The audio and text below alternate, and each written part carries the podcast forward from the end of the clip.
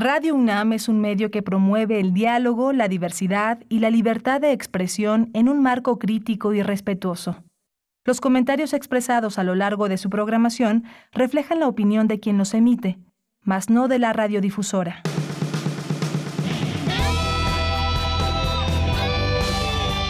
Prisma RU. Relatamos al mundo.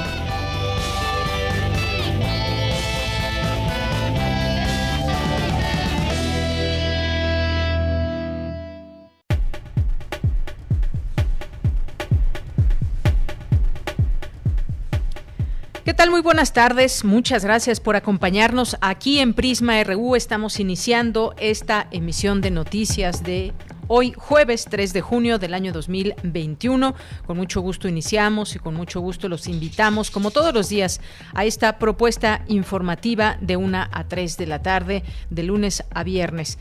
El día de hoy hay varias noticias, ya en esta veda electoral, recuerden que no se puede hablar ya de partidos, propuestas y demás, así que de lo que sí se puede hablar y que estamos escuchando también distintos spots es en el llamado al voto y que estas sean unas elecciones participativas que finalmente pues siempre es lo que lo que se pretende y vencer al abstencionismo que también son cifras que históricamente han sido bastante altas. Bueno, pues vamos a abordar hoy algunos algunos temas, uno de ellos es ese, vamos a vamos a platicar con el doctor César Astudillo Reyes, doctor en Derecho por la Universidad Complutense de Madrid e investigador del Instituto de Investigaciones Jurídicas de la UNAM. Y vamos eh, él nos va a responder las preguntas. ¿Por qué anular tu voto no es tan buena idea? Y pues nos dará algunas ideas por las cuales eh, o cómo podemos hacer cuando tenemos una inquietud específica o no se confía en lo que aparece en la boleta. Vamos a hablar también de un tema que tiene que ver con los ciberataques. Ciberataques porque eh, se ha hablado en los últimos años de ataques a distintas instituciones en el mundo. En México no ha sido la excepción. Hace unos días apenas se dio a conocer un ataque a la Lotería Nacional y en otros años, 2019, 2020, algunas otras dependencias también han pasado por esta situación. Vamos a hablar del tema con Ángel Aguilar Domínguez de la Coordinación de Seguridad de la Información de la UNAM. Y vamos a platicar también con el doctor Ángel Díaz Barriga, doctor en Pedagogía, porque rechaza eh, la CENTE el regreso a clases el 7 de junio, algo que en algún momento se había anunciado, esta posibilidad eh, de que se regresara a clases y bueno, pues lo que leo es que la CENTE, la coordinadora, no el CENTE, la CENTE, la Coordinadora Nacional de Trabajadores de la Educación, rechaza este regreso a clases presenciales el próximo 7 de junio. Y luego de este, luego de este llamado, pues hay distintas escuelas que tomaron en sus manos la posibilidad de esta decisión, consultando con, eh, sobre todo con los padres de familia en lo que refiere a primarias y secundarias, ya sean públicas o privadas, sobre este regreso a clases. Y pues en una buena parte las escuelas eh, junto con quienes las integran, los padres de familia, han señalado que prefieren esperar, que prefieren esperar a agosto que iniciará el nuevo ciclo escolar por parte de la SEP. Hablaremos de este tema y tenemos hoy, que es jueves, Cinemaedro con el maestro Carlos Narro, tenemos Las olas y sus reflujos con Cindy Pérez, tenemos también información de cultura, información nacional e internacional, y también pues esa mirada de lo que sucede desde nuestra universidad. Así que quédese con nosotros.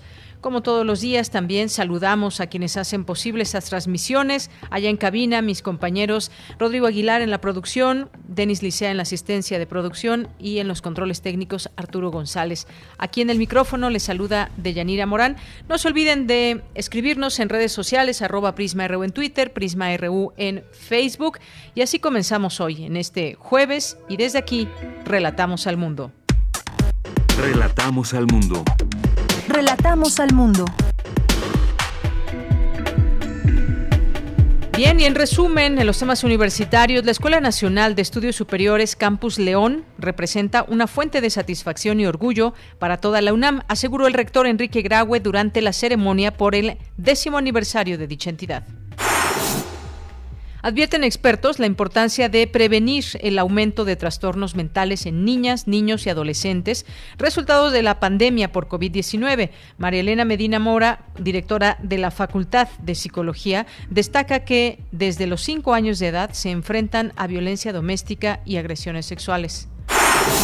Bueno, pues ayer ya le platicábamos de este trabajo que se dio a conocer en donde en distintas escuelas de México se ha abusado de niños y niñas muy pequeños y todo parece indicar que es un modus operandi o que son bandas criminales que trabajan en afectar a estos niños que hacen este trabajo, digamos, sucio y que pues es muy grave, ya las, eh, las instancias, las instituciones que persiguen estos delitos ya tienen todas estas carpetas, sin embargo, pues se dan a conocer detalles que realmente pues son de una gravedad terrible. Y en los temas nacionales, el presidente Andrés Manuel López Obrador acatará la orden del Instituto Nacional Electoral de retirar la difusión de tres conferencias mañaneras de los espacios digitales. Un juez del Estado de México confirmó a un juez federal de Tamaulipas que la Fiscalía General de la República sí solicitó una orden de aprehensión contra el gobernador Francisco Javier Cabeza de Vaca. El gobierno federal llamó al Consejo de la Judicatura Federal a que atienda la situación de más de la mitad de los internos en los centros federales de readaptación social del país que no tienen sentencia. El secretario de Seguridad de la Ciudad de México, Omar García Harfuch, fue sometido a una operación ambulatoria para retirarle las esquirlas de bala que le dejó un ataque en su contra el año pasado un atentado que estaba bien planeado y que salvó, salvó la vida afortunadamente este funcionario. Y en los temas internacionales, Estados Unidos anunció sus planes de compartir con el resto del mundo las vacunas contra COVID-19, generando así una donación de un total de 80 millones de estos fármacos que hacen frente al coronavirus, aunque sostiene que el 75% de los 25 millones de esas dosis se irán al programa COVAX. La Asamblea Nacional Francesa votó a favor de un proyecto de ley destinado a reforzar la legislación antiterrorista y recopilación de información incorporando la normativa de emergencia a la ley ordinaria. Prisma RU. Relatamos al mundo. Bien, y pues ahora que estaba esta información de información de Francia, hubo una detección una detección, una alerta allá en Francia por la presunta presencia de un artefacto explosivo a bordo de un avión procedente de Chad que movilizó este jueves a las autoridades francesas que aislaron este aparato una vez aterrizado en París y enviaron a una unidad de élite policial al aeropuerto. Este incidente provocó además la convocatoria de una célula interministerial de crisis, es lo que informó el ministro del Interior. Este avión que aterrizó en el aeropuerto eh, Roissy y sin incidentes a las eh, cuatro con uno tiempo de eh, Francia que fue aislado. Y esto bueno pues en contraste con esta información también o que tiene que ver con esta información de la Asamblea Nacional de ese país sobre este proyecto destinado a reforzar la legislación antiterrorista. Y bueno, pues un aparato eh, hallado de esta magnitud destapa muchas preguntas. Bien, pues hoy en nuestro, en nuestro inicio del programa y como, como todos los días, pues damos aquí cuenta de las informaciones por parte de la Secretaría de Salud, las eh, instancias federales para referirnos al, temas, al tema de COVID-19. Hoy el presidente Andrés Manuel López Obrador informó que ayer se vacunaron más de un millón de personas contra COVID-19. Señaló que el número de vacunados está creciendo porque se ampliaron las brigadas y además se aplican las dosis a personas más jóvenes, por lo que la movilidad es mayor en los centros de vacunación. Y hasta el momento México acumula 227.840 muertos por COVID-19 y 2 millones 605.303 casos confirmados. Campus RU. Bien, y hoy en nuestro campus universitario arrancamos con esta información de mi compañera Virginia Sánchez. La Escuela Nacional de Estudios Superiores Unidad León de la UNAM celebra el décimo aniversario de su fundación. ¿Qué tal, Vicky? Muy buenas tardes. Adelante. Hola, ¿qué tal, Deya? Muy buenas tardes a ti y al auditorio de Prisma RU. En este siglo, la Universidad Nacional inició el crecimiento de sus capacidades educativas fuera del área metropolitana y con la madurez de esta experiencia y conjuntando intereses y aportaciones del Estado de Guanajuato, así como el respeto irrestricto a las áreas de influencia de la Universidad del Estado y las capacidades de la UNAM, en 2011 el entonces rector José Narro logró lo que hoy es una gran realidad, la Escuela Nacional de Estudios Superiores Unidad en León. Así lo señaló el rector Enrique Graue durante la ceremonia conmemorativa con la que se celebran los 10 años de esta la cual dijo representa una fuente de satisfacción y orgullo para toda la UNAM. Escuchemos. La sensibilidad, solidaridad y cercanía que esta comunidad ha tenido con la población de la región es de subrayarse. Se han atendido a las necesidades de salud y de discapacidad de los más vulnerables y se ha tenido contacto con la comunidad del entorno, que requiere siempre de nuestra atención. Pero sobre todo, muchas felicidades por este aniversario a toda la comunidad que durante una década ha puesto sus energías, talentos y capacidades para que hoy podamos estar aquí celebrando, aunque sea a distancia y por la vía virtual, este aniversario. La Inés León es una fuente permanente de satisfacción y orgullo para toda la universidad. Son los primeros 10 años de lo que será un rico futuro para la entidad y para la región. Por su parte, Laura Susana Costa Torres, directora de la Inés León, Destacó que el sentido de creación de esta entidad para la UNAM fue como la Universidad del siglo XXI, multidisciplinaria con proyectos académicos, culturales y de investigación que fomentaran la identidad y pertenencia entre sus integrantes, el trabajo colaborativo, con valores, igualdad y compromiso social. Escuchemos. Hemos crecido y consolidado las actividades de arte, cultura, idiomas, deporte y difusión de la ciencia, así como las actividades de laboratorio de investigación interdisciplinaria, de educación continua y el laboratorio de sostenibilidad. También hemos sido constantes en el desarrollo de proyectos de innovación, negocios y emprendimiento. De manera sobresaliente, la ENES León ha generado y contribuye con programas de impacto social de manera local, regional y nacional. Nuestra comunidad universitaria es altamente altruista y comprometida con la sociedad, con la protección de los animales y del ambiente. Tenemos una política institucional de cero tolerancia en casos de violencia de género. Promovemos la inclusión, la equidad y la formación de ciudadanía. La comunidad de la ENES León es tolerante, sensible, vibrante, dinámica y entregada las ganas por compartir y agradecer es un distintivo de esta gran comunidad que a 10 años se renueva y se reinventa cada día. Actualmente la ENES León cuenta con una extensión en San Miguel de Allende y con 1.595 integrantes. E imparten nueve licenciaturas y diez programas de posgrado entre especializaciones, maestrías y doctorados. Así que enhorabuena por estos primeros 10 años de la Escuela Nacional de Estudios Superiores Campus León. De ella este es el reporte. Vicky, muchas gracias y efectivamente enhorabuena y muchas felicidades a esta Escuela Nacional de Estudios Superiores allá en León. Muchas gracias, Vicky. A ti, ella, hasta mañana. Hasta mañana, muy buenas tardes. Nos vamos ahora con Dulce García. Advierten expertos la importancia de prevenir el aumento de trastornos mentales en las niñas, los niños, adolescentes, resultado de la pandemia por COVID-19. ¿Qué tal, Dulce? Adelante, muy buenas tardes. Así es, Deyanira, muy buenas tardes a ti al auditorio. Deyanira, la salud mental es considerada una de las prioridades internacionales de acuerdo con la Organización Mundial de la Salud, puesto que los trastornos mentales tienen una carga fuerte en la morbilidad de la población a nivel global, ya que afectan a una de cada cuatro personas, entre las que destacan, como lo comentabas en un inicio, niñas, niños y adolescentes, porque al menos 20% de ellos sufren ya de algún tipo de desorden mental. Lo peor de todo esto de Yanira es que dichos datos han sido invisibles en esta pandemia y que podrían agravarse a largo plazo en los infantes debido al confinamiento, al cierre de las escuelas, al aumento del estrés, pero sobre todo a pues cuestiones de violencia, como es el caso de México que aumentó un 45% durante esta pandemia. De ahí que el Colegio de México llevará a cabo el encuentro virtual El impacto de la pandemia de COVID-19 en la salud mental y bienestar psicosocial de niñas, niños y adolescentes con la intención de prevenir que esos datos sigan aumentando. De ahí, la doctora María Elena Merina Mora, directora de la Facultad de Psicología de la UNAM, advirtió que la tendencia de hospitalización por trastornos mentales ha tenido un aumento significativo en los últimos años. Vamos a escuchar.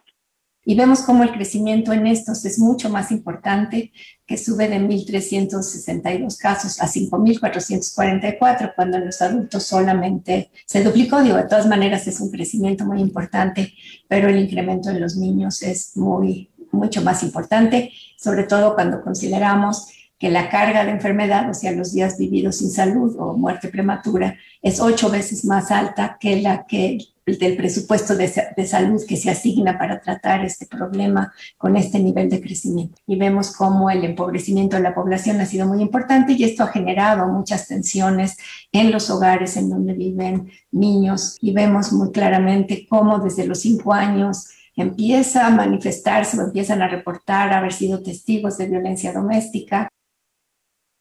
Y bueno, la doctora Medina Mora insistió en que el impacto también de cuestiones como las desigualdades económicas, que también se han hecho más evidentes en la pandemia, van a afectar a estas generaciones jóvenes durante muchos años de su vida. Vamos a escuchar cuál es su análisis acerca de esto. Sabemos que hay muchos modelos de prevención que nos permiten cambiar ese trayecto que esperamos de una pobre salud mental porque hubo embarazo no deseado, porque hubo un cuidado prenatal inadecuado, problemas familiares, etcétera, a un trayecto eh, mentalmente sano y que tiene que ver con que ayudemos a que los padres sean sanos ellos mismos para poder atender a sus hijos, enseñarles a cómo estimular y tener una respuesta sensible a los hijos, ser cuidadores seguros y dotar a los niños de habilidades para la vida. Y bueno, por ello la académica detalló una serie de alternativas de promoción del bienestar. Vamos a escuchar cuáles son algunas de estas que tiene que ver con la salud física, la nutrición, el sueño, el sobrepeso, la educación por la paz, las este, interacciones sociales, etcétera, que, que, nos permiten estas habilidades de promoción de la salud, una atención a los malestares leves, que son las reacciones esperadas con el COVID, con programas de prevención, una atención breve y psicoterapia para los trastornos leves y desde luego el tratamiento para poder tener realmente un programa social que incluya a toda la, a toda la sociedad este, incluyendo aquella que no puede cumplir las, las este, indicaciones de salud. Deyanira, finalmente, María Elena Medina Mora destacó que también hay que atender las desigualdades de género que en la pandemia igualmente han provocado cargas de trabajo y de cuidado excesivos en las mujeres, a lo que se suma pues que diariamente seguimos enfrentándonos a cuestiones como recibir un sueldo menor o eh, enfrentar pues acontecimientos de violencia cotidianamente. Esta es la información. Bien, Dulce, pues muchas gracias. Gracias por todos estos datos. Muy buenas tardes. Gracias a ti, buenas tardes. Gracias, continuamos. Porque tu opinión es importante, síguenos en nuestras redes sociales, en Facebook como Prisma RU y en Twitter como arroba PrismaRU. Relatamos al mundo. Relatamos al mundo. Es la una de la tarde con 22 minutos y bueno, vamos a ahora hablar de este tema de los ciberataques. Hace unos días la Lotería Nacional confirmó a través de un, de un comunicado que fue víctima de una sustracción de información por parte delincuentes que operan a nivel internacional.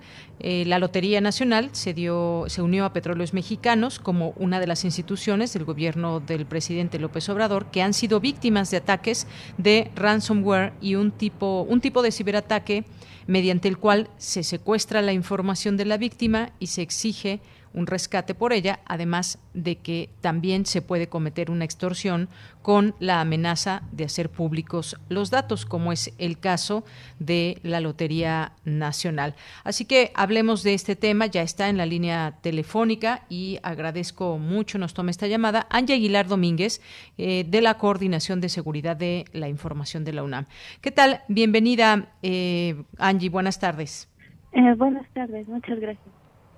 Bien, pues en principio ya ponía en contexto este, este tema, pero ¿qué tipo, digamos, de riesgos, de qué tipo de riesgos estamos hablando? ¿Qué tan grave es que esto suceda y cómo es que se cree que operan estos hackers? ¿Es, una, es un ataque a las instituciones? ¿Es un ataque solamente a una, digamos, en este caso, a una página? ¿Cuáles eh, son los riesgos sobre todo? Ok, bueno, empezaría por mencionar un poco qué es un ciberataque.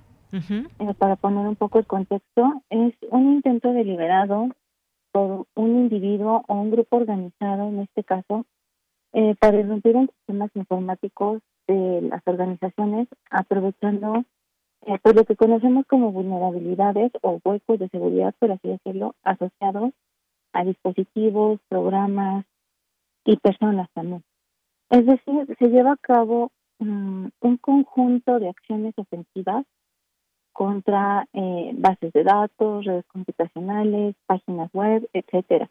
Y el objetivo aquí es dañar, alterar o destruir información, afectar a las personas y, bueno, afectar a las empresas.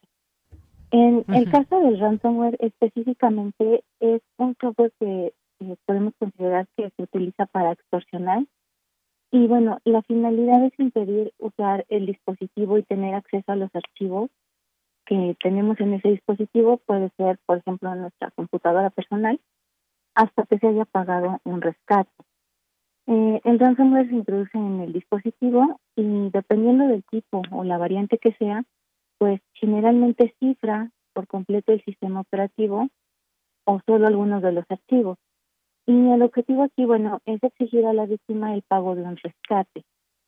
Eh, a veces también va acompañado de la extorsión y se logra obtener una copia de la información que se tiene en, ese dispositivo y entonces se puede amenazar ¿no? con hacer pública esa información eh, y no se paga el rescate.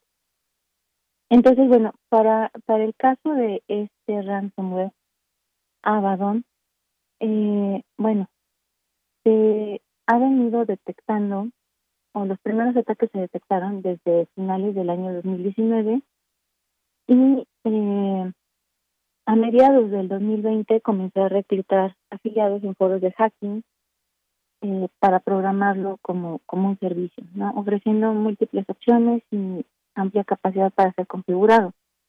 Eh, los ataques han afectado a empresas y organizaciones eh, a lo largo del mundo.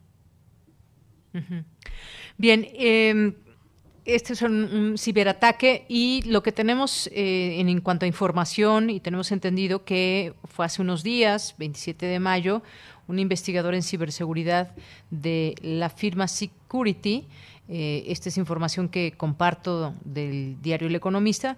Iram Camarillo detectó en un foro de la, en la red oscura, la Deep Web, un mensaje en el que los operadores de ransomware Abaddon le dan un plazo de 10 días a la Lotería Nacional para que cooperen con ellos y así poder ocupar la información recuperar más bien la información que, que, fue secuestrada. Es tal cual, secuestran información, piden rescate por ella para que no se dé a conocer y se regrese esta información.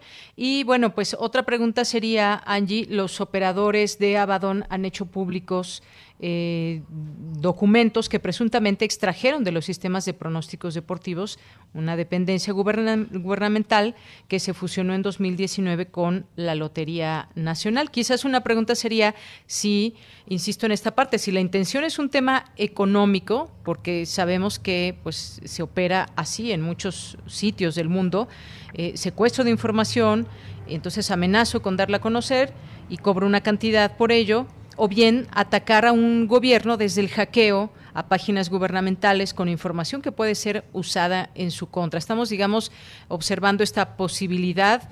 ¿Cómo es que trabaja este estos operadores de Abaddon? Sí, eh, bueno, eh, sí, lo que generalmente se observa es que se solicita el pago de un rescate eh, y generalmente lo que lo que ellos prometen es pues devolver eh, la información que ha sido eh, cifrada, por ejemplo, eh, descifrar en este caso. Y bueno, eh, aquí lo que los expertos de seguridad recomiendan es que no se pague el rescate a los ciberdelincuentes, porque es muy probable que ellos eh, o no envíen la herramienta de, cifrado que están prometiendo o no se pueda recuperar la información, incluso después de haber realizado el pago y, y haber cumplido las demandas. Eh, desafortunadamente no hay herramientas que puedan eh, permitirnos recuperar estos archivos que ya fueron cifrados por el ransomware ya que ellos son ah, los desarrolladores o quienes lo, lo implementan, son los únicos que tienen eh, pues la manera de, de, poder recuperar estos archivos. Y, bueno, sí. Sí, digo que cómo, cómo se sabe que no tengan la información o hagan una copia, eh, es decir, piden un rescate, pero cómo sabemos que esa información pues realmente no se, no se la quedaron o que incluso la puedan vender a otra empresa o que puedan hacer un uso, eh, un mal uso de esta información. Eh, pues sí, de hecho ahí se tiene justo esa incertidumbre como pudieron haber obtenido uno o como pudieron haber obtenido un respaldo completo, eh, no se sabe. Eh, muchas veces eh, pues es parte de la misma extorsión decir, eh, sí tengo la información y como muestra, mira, aquí está este archivo, este documento, esta foto, para que la gente diga, bueno, sí, sí, sí es mi foto o sí es mi documento, y entonces pues caigan más fácilmente en esta extorsión. Y bueno, es que finalmente también no se sabe exactamente qué monto han pedido, se cree que pueda ser de unos 26 mil dólares o medio millón de pesos mexicanos. Eh, y, esto, esta, además, esta transacción se hace a través de bitcoins. Estos atacantes cubren su, eh, su identidad, evidentemente, son así los podemos ubicar como hackers, no se sabe exactamente pues quiénes, quiénes sean, pero suena un monto no tan desproporcionado. Esto, pues no sé qué, cómo, cómo es que se pide tal o cual cantidad, pero medio millón de pesos mexicanos para una institución que quizás maneje mucho más dinero, pues suena eh, pues no ridícula, porque a final de cuentas, pues medio millón de pesos es también bastante dinero, depende del punto de vista donde lo veamos, pero para una institución no es, no es eh, una cantidad exorbitante. Sí, no, eh, ahí, bueno, yo desconozco por qué están solicitando esa cantidad y no una cantidad mayor o no una cantidad menor, pero bueno, sí estoy en el entendido de que, por ejemplo, lo solicitan en Bitcoin justo porque es difícil rastrear o es más difícil de rastrear una transferencia de Bitcoin en comparación, por ejemplo, con, con un depósito, o con un cheque o transferencia electrónica, ¿no? Eh, algunas organizaciones realizan investigación y a veces es posible descifrar los datos, pero, eh, bueno, lo que se cifró, pero la información podría estar dañada. Entonces sí es, es complicada esta parte de la recuperación y la recomendación en sí es no pagar el rescate. Ahí más bien lo que tendría que lo que tendrían que realizar tanto las instituciones como eh, los usuarios, eh, eh, digamos caseros o, usuarios finales, es pues mantener un esquema de respaldo de esa información, de tal manera que si esto llega a suceder, bueno, yo tengo un respaldo a partir del cual puedo recuperar esa información que se vio afectada por, por este Ahora, Angie, tengo también otra pregunta que quizás no, quisiera comprender. Este grupo que opera Abaddon funciona como una empresa que ofrece ataques de ransomware como servicio. Apareció, se sabe, por primera vez en 2019 y entonces se ha ido eh, renovando, digamos, de forma acelerada su modelo de operación. Este grupo que controla este ransomware cuenta con una red de afiliados o socios a los que ofrece sus servicios en la red oscura. Mi pregunta es, ¿esto es, esto es legal a sabiendas de que esta empresa funciona exprofeso para hacer este tipo de ataques? ¿Esto, ¿Esto es legal o cómo es que existe esta empresa que puede ofrecer estos servicios? Bueno, el término en sí se conoce como ransomware as a service en inglés y sí, es una modalidad, digamos, reciente.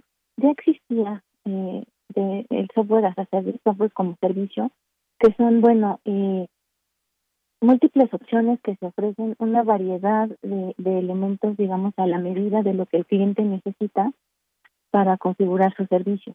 Entonces, bueno, en este asunto del ransomware as a service, pues es, eh, digamos, tomar esa ese modelo ya preexistente y modificarlo para poder eh, servir eh, pues el ransomware. No, no es legal. Eh, eh, debería de ser uh, en sí el software como servicio sí está digamos en un modelo de negocio se ofrece se vende este se contrata. Eh, pero bueno, en este caso lo que sucede es que se colocan servidores que ofrecen paquete, por así decirlo, para realizar ataques, ¿no? Este, un poco como por 49.90 te llevas el paquete básico, por 99.90 te llevas ese otro paquete y así, ¿no? Entonces no eh, no es legal, eh, por lo menos no en nuestro país y yo creo que también en otros países, ¿no? Sí, porque un dato que estaba también aquí leyendo es que ha sido utilizado eh, para atacar al menos a 170 compañías e instituciones públicas en 19 países, que ahora pues incluye México, según un informe de inteligencia sobre bandas de ransomware en la dark web, em, en la dark web, algunas de las operaciones de la eh, aseguradora, por ejemplo, una aseguradora que se llama AXA en Tailandia, Malasia, Hong Kong, también se han visto afectadas por un ataque con este tipo de ransomware, es decir, todos los sectores desde la manufactura hasta la energía, pasando por la salud, el gobierno, servicios financieros, han sido atacados con este tipo de ransomware. Es información que, que, se tiene, es decir, que pues digamos que se anuncia o se puede uno contratar estos servicios que son de manera legal, pero lo ilegal pues me imagino, es toda esta parte donde ya se está atacando alguna institución, alguna compañía, alguna empresa y pidiendo rescate por los datos. Eso es lo que lo que estaría, pues a final de cuentas es un delito. Sí, es un delito. Y digo, aquí en México, bueno, este, pues tendríamos que estar muy atentos a, a no caer en la extorsión y tendríamos que tomar medidas preventivas más que nada para eh, tanto a nivel institucional como a nivel usuario final, ¿no? Para para que si esto llegara a ocurrir, bueno, nosotros ya tenemos un esquema de de cómo eh, actuar cuando esto llega a presentarse, ¿no? y, y, por ejemplo, esto que estamos viendo es un ataque a, en este caso, una institución de gobierno, pero hay compañías y demás. También se pueden dar este tipo de ataques, digamos, no a esta enorme escala, ni mucho menos, pero, por ejemplo, a usuarios individuales que se les robe su información y que se pueda pedir algún tipo de rescate. Eh, sí, de hecho es algo más común eh, que no sea un ataque dirigido, sino que más bien, por ejemplo, se distribuya como eh, correos phishing, que incluyen archivos que simulan ser algo que no son, ¿no? a lo mejor simula ser un documento PDF, un documento de Word o un Excel, no sé, pero realmente nosotros cuando lo, lo descargamos e intentamos abrirlo, lo que sucede es que se ejecuta este software malicioso y entonces, este, bueno, nuestra computadora o dispositivo personal pues se va a ver afectado. Bien. Y bueno, pues como en otros momentos se ha dicho, pues cerrarle la puerta a este tipo de correos que a veces no son tan identificables. Justamente por eso muchas personas llegan a abrirlos y pues alguien más está teniendo acceso a su computadora. Eh, digo, las recomendaciones ya las sabemos. Si no conocemos a quien nos está enviando ese correo o vemos algo sospechoso en el sentido de algún tipo de petición o, qué más nos puede decir en estos eh, en estos consejos para evitar ese phishing, Angie? Sí, ok. bueno, de entrada eh, hay una serie de recomendaciones que podemos seguir. Eh, por ejemplo, mantener actualizado nuestro equipo, el navegador, el antivirus es muy importante y también todos los programas. no instalar software ilegal o realizar instalación de software pirata, por así decirlo. Eh, asegurarnos, por ejemplo, de que cuando estamos navegando por eh, Internet visitemos sitios que se consideran eh, de visita segura, es decir, que comience la, la dirección con HTTPS. también, por ejemplo, cuando estemos llenando formularios tenemos que darnos cuenta de que eso también funciona con HTTPS.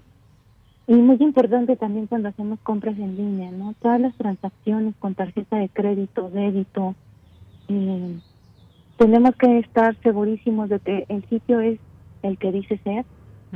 eh, tenemos que verificar eh, el candadito, ¿no? Que aparece ahí en, el, en el navegador, justo al lado de la dirección que estamos visitando No usar nuestras mismas contraseñas para todas las cuentas, eh, eso es importante, no asociarlas tampoco con un, un dato personal. Eh, en la medida de lo posible, no hacer uso de redes eh, Wi-Fi públicas o usarlas lo mínimo posible. Y lo mismo, por ejemplo, cuando nos vemos en necesidad de acudir a un internet, eh, café internet público, por ejemplo, eh, pues utilizar nuestro navegador, por ejemplo, ahí en, modo seguro. Y pues eso, mantenernos informados sobre todo eh, de las tendencias que hay en esta parte del ciberataque, porque al mantenernos informados también nos damos cuenta de cómo operan y qué medidas podemos tomar nosotros para prevenir. Bien. Bueno, pues hay algunas de las recomendaciones porque este tipo de ransomware también se llega a utilizar con las personas de manera individual. Claro que pues cuando lo hacen algunas empresas o alguna institución de gobierno es por la posibilidad de cobrar cantidades mucho mayores. Bien, pues Ángel Aguilar Domínguez, muchas gracias por estar con nosotros, despejarnos algunas de estas dudas de este eh, tipo de ciberataques o qué tipos hay y pues este que en particular comentábamos de la Lotería Nacional. Muchas gracias. Gracias. hasta luego.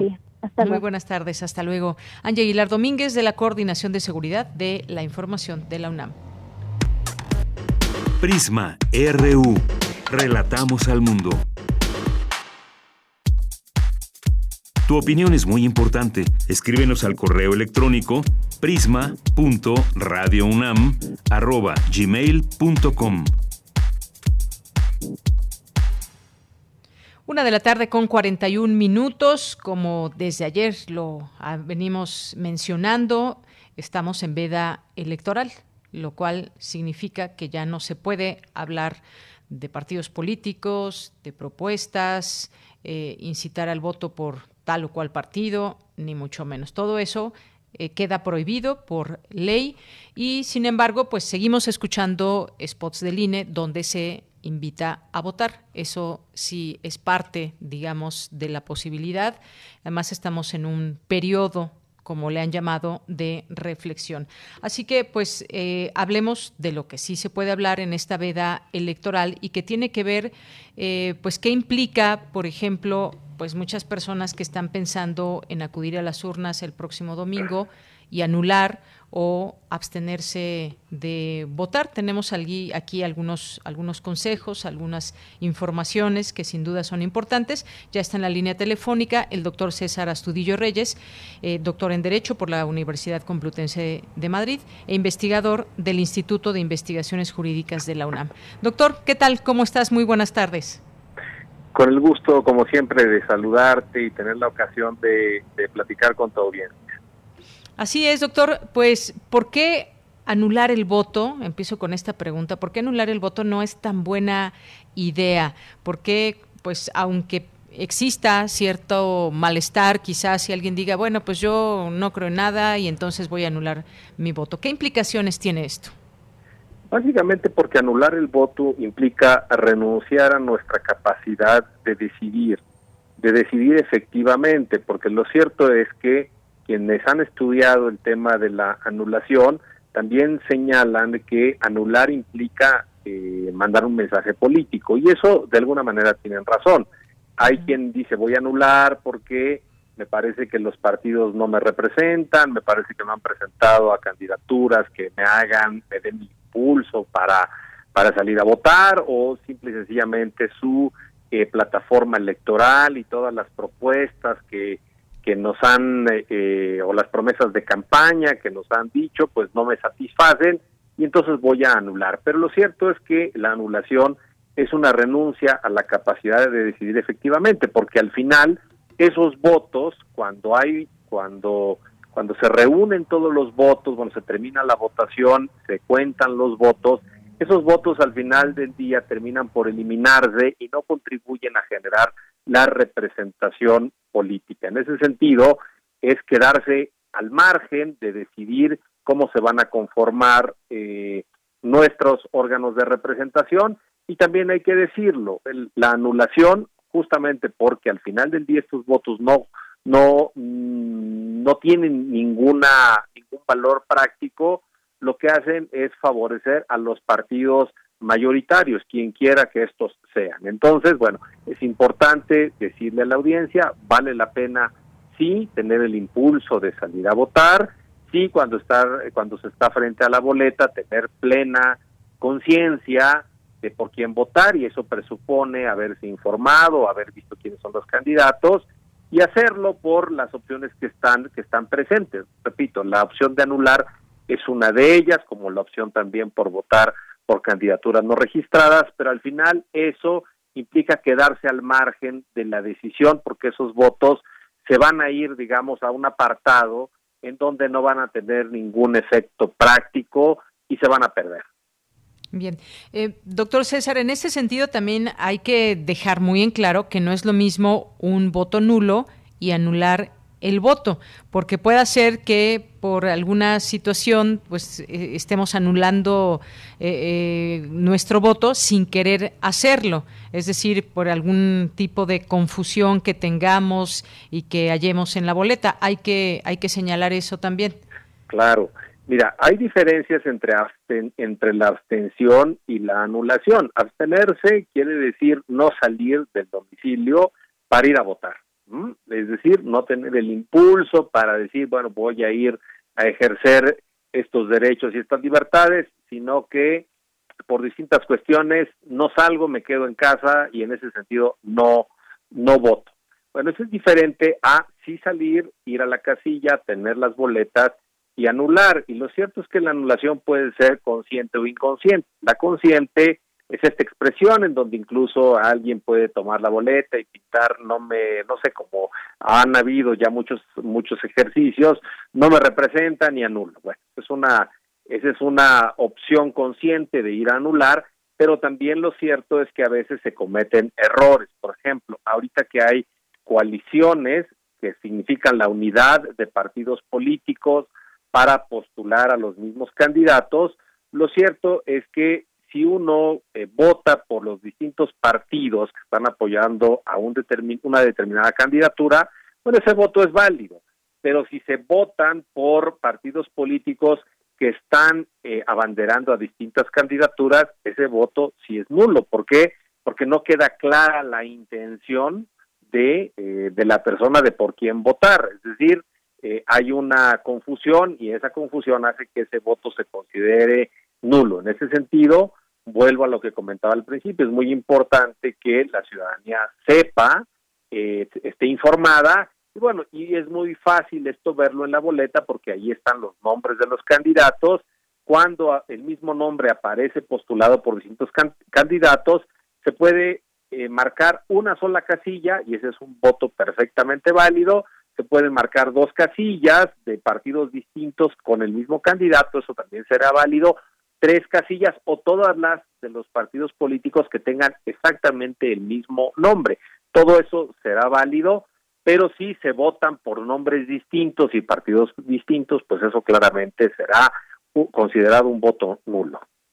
Efectivamente. Y bueno, la idea de todo esto también es eh, pues cerrarle la puerta al abstencionismo, que estas cifras también son bastante altas y eso pues nos da varios mensajes. Habla de que pues hay un cierto desinterés por parte de aquella ciudadanía que no tiene esa intención de votar, que no acude a las urnas. Claro que también hay muchas razones. Ahora pues en medio de esa pandemia pues habrá quienes eh, quizás eh, tengan algún problema de salud relacionado con COVID-19 y pues lo mejor será que no, no se presenten a las, a las casillas, dado que pueden ser un foco de infección, pese a los eh, protocolos que, que se van eh, y están muy claros y se van a llevar a cabo en todas las casillas que se instalen en el país. Pero eh, pues este, esta reflexión, digamos, parte de estos días de veda electoral, un poco también quizás, doctor, no sé si compartas esta, este punto de vista,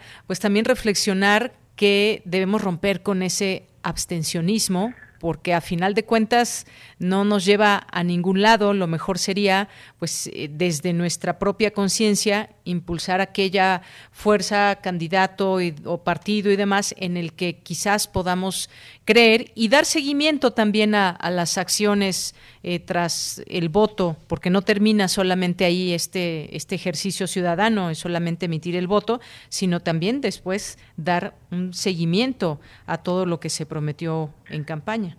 Totalmente, estoy muy de acuerdo con lo que dices. abstenerse de acudir a votar significa dejar que otros decidan por nosotros. Y voy a dar un dato para reforzar esta, esta idea. En las últimas tres elecciones intermedias como estas, en donde solamente vamos a votar a nivel federal por la integración de la Cámara de Diputados, el porcentaje de participación ciudadana en promedio, considerando ya las tres, ha sido de 44%. ¿Esto qué quiere decir? Que solamente el 44% del 100% ha acudido a votar, con lo cual la gran mayoría la gran mayoría, que es un 56%, no ha acudido a votar y entonces esta, digamos, si lo vemos en términos de mayoría-minoría, pues la minoría, que es el 44%, ha decidido en función de que esa mayoría de 56 no lo ha hecho y se ha quedado en su casa. Por eso es importante elevar el nivel de participación ciudadana. Yo espero que las personas salgan a votar, como tú lo dijiste, quien tiene que quien tenga plena conciencia de que está enfermo este este domingo, pues sí, por eh, sensatez valdría la pena que se quedara en su casa para no ser un foco de contagio, pero todos aquellos que no y que estén eh, gozando de, de salud, pues vale la pena que sí tengan estos impulsos para que eh, decidan en algo que nos compete a todos, que es la representación política, ¿verdad? Entonces ahí está el llamado, repito, este porcentaje de participación del 44% es muy, es muy, eh, digamos, es muy bajo en relación a lo que se esperaría y valdría la pena que sí pensáramos al menos llegar al porcentaje de participación que existe cuando hay una elección presidencial que es del 66%, ¿verdad? Si yo si llegáramos a eso, pues bueno, diríamos que fue una participación muy muy importante porque el 44 sigue siendo muy baja, ¿verdad? Efectivamente, sigue siendo pues una votación muy baja. Ojalá se rompa, siempre es el llamado, el llamado que se hace para que podamos eh, pues acudir a votar y que se fortalezca también este mecanismo democrático que pues es parte importante en nuestro país, conocer qué dice la, gente en las urnas. Y pues eh, finalmente, para ir cerrando, eh, preguntaría, doctor, ¿cómo, ¿cómo afectan los votos nulos o anulados a la, a la votación? Porque bueno, los votos que se anulen ya sea por error o de forma intencional, también se cuentan el día de la elección, es decir, que forman parte de la votación total emitida, porque ya se desprendió, digamos, ese, ese, eh, esa papeleta de pues todo el pues el rollote que viene ahí con todas las con todas las boletas y finalmente pues esos esos votos anulados o no entran a las urnas. Totalmente. los votos que se anulan entran a las urnas y se cuentan, ¿no? Se cuentan. Cuando se cierran las, las casillas, hay un primer ejercicio de clasificación de los votos y una de las operaciones que hay que hacer, y en eso entiendo que todos los que los ciudadanos que van a formar parte de las casillas ya fueron debidamente capacitados para eso, hay un ejercicio de separación de los votos y uno y una de ellas es de los votos válidos respecto de los nulos, ¿verdad? Pero los dos forman esto que tú adecuadamente señalas, la votación total emitida. Son todos los votos. Vamos a ponerlo así, buenos y no buenos se cuentan. Pero después hay que sacar los votos buenos, los votos válidos. ¿Y eso qué quiere decir? Separar los votos nulos y separar los votos emitidos por candidatos no registrados. Ya ves que siempre nos falta quien dice, bueno, yo voto por Cantinflas, aunque Cantinflas ya no viva, eh, y eso también es un voto nulo, un voto por un candidato, o, alguien puede poner el nombre real de una persona y decir, bueno, pues yo voto por eh, por Checo Pérez, ¿no? El, el, el, piloto. Bueno, pues Checo Pérez no está inscrito y en ese sentido estos votos se separan para sacar algo que se llama la votación válida emitida. que reúne el conjunto de votos que se emitieron válidamente y que son los que van a ayudar a generar la representación. Los demás, repito, se quedan al margen y no tienen ningún valor práctico. Bien, bueno, pues creo que queda claro y esto expuesto. A final de cuentas, pues desde aquí también hacer un llamado a ejercer el voto, eh, pues de manera libre, de manera consciente y pues después vendrá también otro periodo tras conocerse los resultados y que vayan enfilando a lo que queremos ir conformando eh, o a quién eh, ir apoyando durante pues los próximos los próximos años. ¿Qué es lo que dice la ciudadanía en las urnas? Sin duda, pues es algo que se tendrá que dejar y leer muy en claro por parte de todos los políticos participantes. Pues doctor César Astudillo, muchas gracias por estar aquí con nosotros y pues ya tendremos oportunidad de hablar ya al análisis luego de que se lleven a cabo las elecciones. Claro que sí, con muchísimo gusto quedo al pendiente y bueno, un saludo cordial y enfatizando, vayan y voten libremente. Libremente, hoy en día en nuestro país creo que sí se garantiza que todos vayamos y elijamos a quien queramos en función de nuestras convicciones ideológicas, nuestras preferencias políticas, ojalá que lo hagamos. Así es. Gracias, doctor. Hasta luego. un abrazo. Hasta luego. Buenas tardes. El doctor César Astudillo Reyes, doctor en Derecho, es investigador del Instituto de Investigaciones Jurídicas de la UNAM. Continuamos. Nacional RU.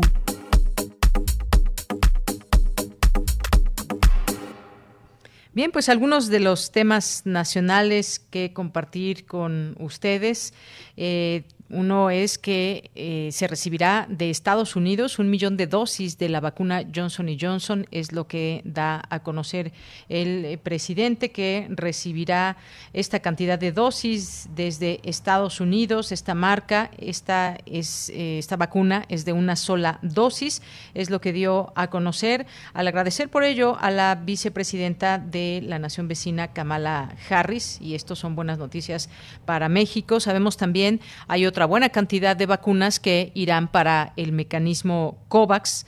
Importante también esta información para que se hagan llegar vacunas a países que no han tenido el acceso adecuado para su población. Así que, pues, eh, eso es parte de lo que se da a conocer. Y hay otra información también, también que tiene que ver con algo que se había dicho en algún momento a través, a través de las informaciones de la conferencia de prensa de la mañana y que tenía que ver con este apoyo a ONG eh, a ONGs como el caso de Mexicanos contra la Corrupción. Esta nota que le comparto del Universal dice que el combate a la corrupción es un interés de seguridad nacional para Estados Unidos y por lo tanto apoyará la capacidad de instituciones nacionales e internacionales y fortalecerá la capacidad de la sociedad civil y los medios enfocados en investigar y destapar casos sobre el tema. Es lo que anunció este jueves la Casa Blanca en un comunicado firmado por el presidente Joe Biden.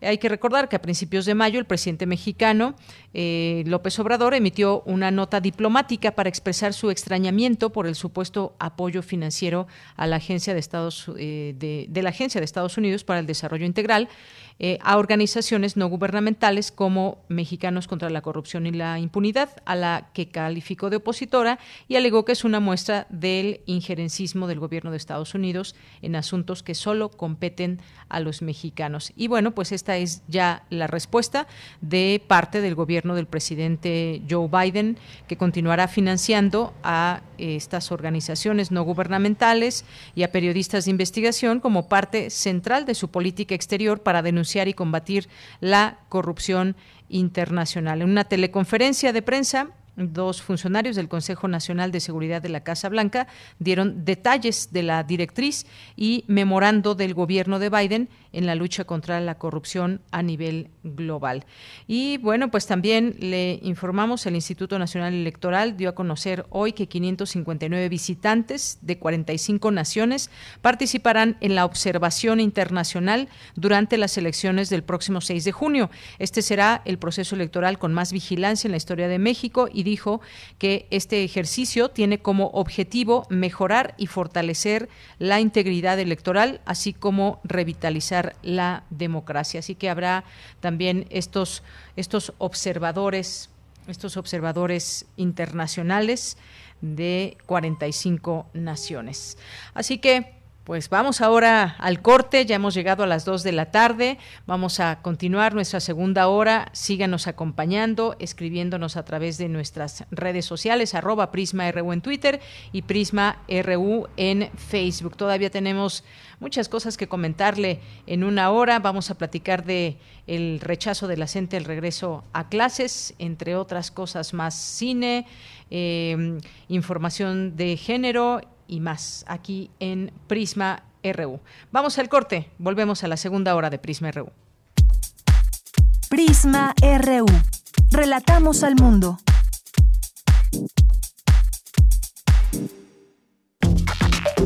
Alrededor de un tema siempre habrá muchas cosas que decir. Quizá haya tantos puntos de vista como personas en el mundo. Únete a la revista de la universidad donde convergen las ideas Jueves a las 16 horas, después del corte informativo. Disentir para comprender. Radio UNAM, Experiencia Sonora. Las campañas políticas han terminado. Fue un periodo muy intenso en donde las y los candidatos nos dijeron qué proponen para el país. Ahora nos toca informarnos, comparar y decidir. La elección más grande de la historia está en nuestras manos. Involucrarnos fortalece nuestra democracia, porque somos las y los ciudadanos quienes hacemos elecciones certeras y transparentes. Por eso, no hay fraude. Este 6 de junio, ven a la fiesta cívica y vota. INE. El próximo 6 de junio, las y los mexiquenses saldremos a votar. Para ello, tendremos medidas sanitarias. Usar cubrebocas es obligatorio. Si puedes, también lleva careta. Respeta un espacio de metro y medio entre cada persona. Evita compartir objetos. Lleva tu propio bolígrafo y utiliza gel antibacterial. Podrán permanecer dos personas electoras a la vez en la casilla. Salgamos a votar. Hashtag voto seguro. Ya sabes qué hacer. IEM, Instituto Electoral del Estado de México. Este es el sitio donde se intersecta toda la música. Toda, Intersecciones.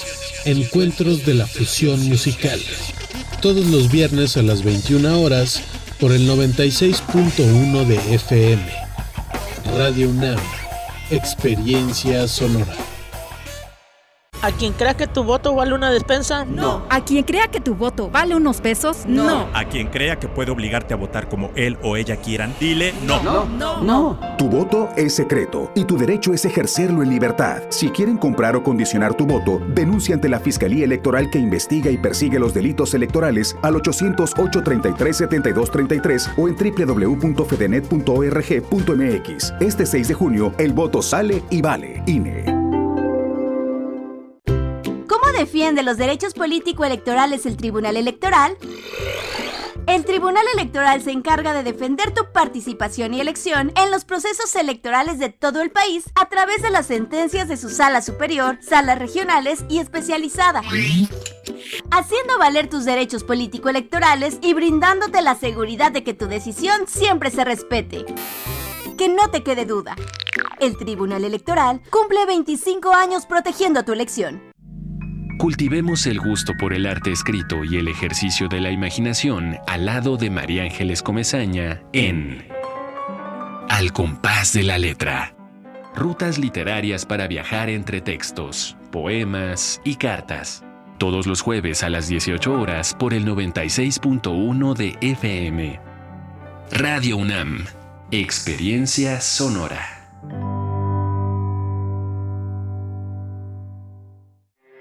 Porque tu opinión es importante, síguenos en nuestras redes sociales, en Facebook como Prisma RU y en Twitter como arroba PrismaRU.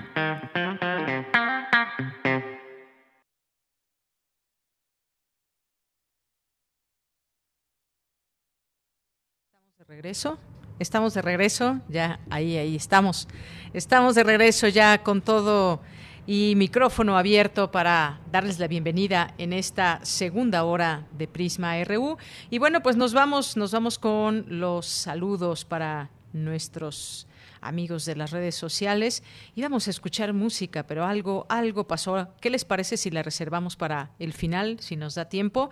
Y por lo pronto, pues como siempre, aquí pendientes de las redes sociales y sus mensajes que amablemente nos comparten todos los días. Sabemos también, porque nos lo han dicho, eh, algunas personas que se, ha logrado, se han logrado comunicar con nosotros. Es difícil por, como les decimos, no está yendo todo el equipo y todo el personal de Radio UNAM a trabajar y es difícil atender sus llamadas. Sabemos que eh, pues estamos eh, recibiendo llamadas que a veces no pueden ser atendidas y que nos han dicho no todos tenemos redes sociales, no todos tenemos Twitter o Facebook, pero aquí estamos y no se olviden de nosotros, por supuesto que no. Muchos saludos a los que nos están sintonizando todos los días y que a veces hacen eh, un gran esfuerzo en tratarse de comunicar con nosotros por otras vías, ya sea telefónica, ya sea a través de el correo de voz, a través de nuestro correo electrónico prisma.radionam@gmail.com.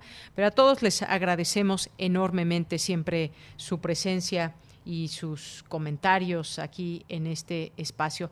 Bien, pues empiezo por mandar saludos a Guillermo Ávila, a Carlos Yautoli, eh, muchas gracias. Gracias también a Mauricio Flores, a Rosario Durán, aquí presente Alejandra Ezeta eh, Bagnis, a nuestros amigos de UNAM Digital, Rosario Durán Martínez, que nos manda aquí una infografía sobre válido o nulo, cómo es que se puede votar para no anular nuestro voto. Eh, sin querer y que a veces podamos cometer algún error. Muchas gracias. Gracias Rosario Durán por esta eh, infografía que nos mandas. Rosario Durán, que también nos manda otra, otra fotografía y nos dice si lo van a anular, entonces para, para qué hacer fila si no hacemos valer nuestro derecho a votar. Exactamente, para qué aventarse todo este protocolo de ir muy preparados, cubiertos con nuestro cubrebocas, eh, algunos con sus caretas y demás para pues simplemente anular el voto. Pero bueno, cada quien, cada quien. Aquí lo que hacemos es este exhorto a que la gente vote en libertad. Muchas gracias, Rosario. Eh, fijen también, muchos saludos. El gato también, Lolo, muchas gracias. Gracias por estar aquí con nosotros. Eh, Godines 4.0, Blue, muchas gracias. Berecita también, muchas gracias por escribirnos. José Ramón Ramírez, excelente tarde. Un saludo afectuoso al gran equipo radiofónico de Prisma RU. Relatamos al mundo. David Castillo Pérez también nos dicen, siguen los anuncios del INE. Sí, esos, eso sí, seguirán. David Castillo, muchas gracias. Eh, eh, dice que gracias también que se acabaron por fin los, de los partidos políticos. Letra, eh, también muchas gracias. Lara. Eh, Cardio Curitas, Eve, Diana Ríos, a nuestros amigos de Corriente Alterna también, eh, que aquí los tendremos el día de mañana como todos los viernes, con información que nos invitan a conocer parte de sus, reportajes. Nuevo Arte 2020, Andrés Mar, muchas gracias también a Paula, Paula Moya, Joel Cabrales, eh, J. Santos, Margeven, muchas gracias. Bibliotecas y Servicios Digitales, información de la UNAM. También eh, le mandamos muchos saludos a Mariano Ruiz, Mariano Ruiz, Héctor Colón, Baltimore Beltrán, yo aquí, Lázaro Gavino Rodríguez, Tatiana eh, Gaby Cervera Valé, Rumbera Lacónica, eh, Voz Andante, Cultura y Recreación. Jorge Méndez, muchas gracias. Gracias también a Rumbera Lacónica, Ángel Cruz, Flechador del Sol, también. Gracias aquí por los mensajes. Mónica Vázquez, Roti Balmar, eh, muchas gracias a Vlad Palma, eh, Miguel A. Silva, Rosa Luisa Guerra, también muchas gracias. Gracias a Luis María Acevedo, Marina Coca Velázquez, Vlad Palma, Juan Carlos Núñez y a todos los que se vayan sumando. De verdad, muchas gracias. Apreciamos que se tomen el tiempo para escribirnos, el doctor César Astudillo, que también está por aquí y que lo acabamos de entrevistar hace unos momentos. Mauricio Flores, también felicidades y un, un saludo políticamente silencioso, nos dice. Muchas gracias. Bueno, pues nos vamos a la información. La información de este día comenzó el ciclo de charlas Ramón López Velarde a tres voces. Cristina Godínez nos informa.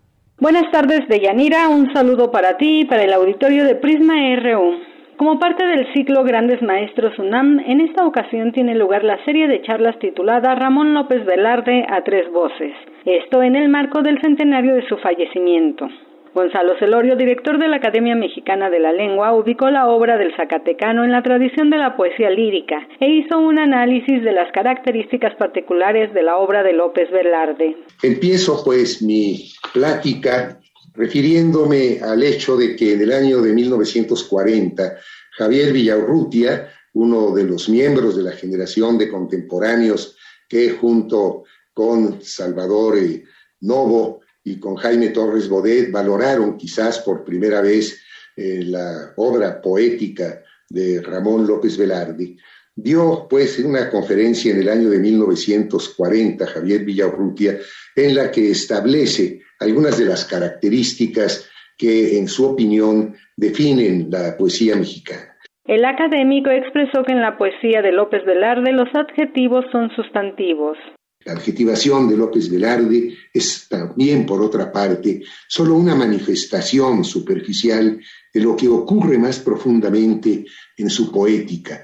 Y eso que ocurre más profundamente en su poética es la combinatoria inusitada de elementos que proceden de paradigmas diversos o de paradigmas opuestos. Y aquí nos metemos en el mundo personal, en el mundo íntimo de López Velarde, porque nos vamos a enfrentar no nada más a esta dialéctica entre el sustantivo y el adjetivo, sino a la dialéctica entre la gracia y el pecado, entre el bien y el mal, entre el ángel guardián y el demonio estrafalario, como él llama a estos elementos antitéticos. De Yanira, en el ciclo también participarán Fernando Fernández, quien hablará sobre la musa del poeta, y Vicente Quirarte se referirá a los autores contemporáneos de López Velarde y que lo ayudaron a crecer. En la última sesión habrá una mesa redonda en la que intervendrán los tres académicos.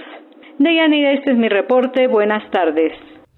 Gracias, Cristina. Muy buenas tardes. Nos vamos ahora a las olas y sus reflujos. Esta semana, nuestra compañera Cindy Pérez Ramírez platica con Itzel Maya de elecciones y propuestas en materia de género. Adelante.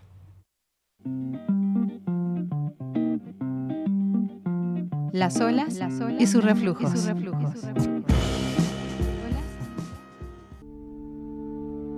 Bienvenidas y bienvenidos a Las olas y sus reflujos. ¿De qué nos habla? Del uso y abuso de la agenda de las mujeres y el discurso feminista como bandera electoral, a la vez que carecen de propuestas claras, viables y sustantivas.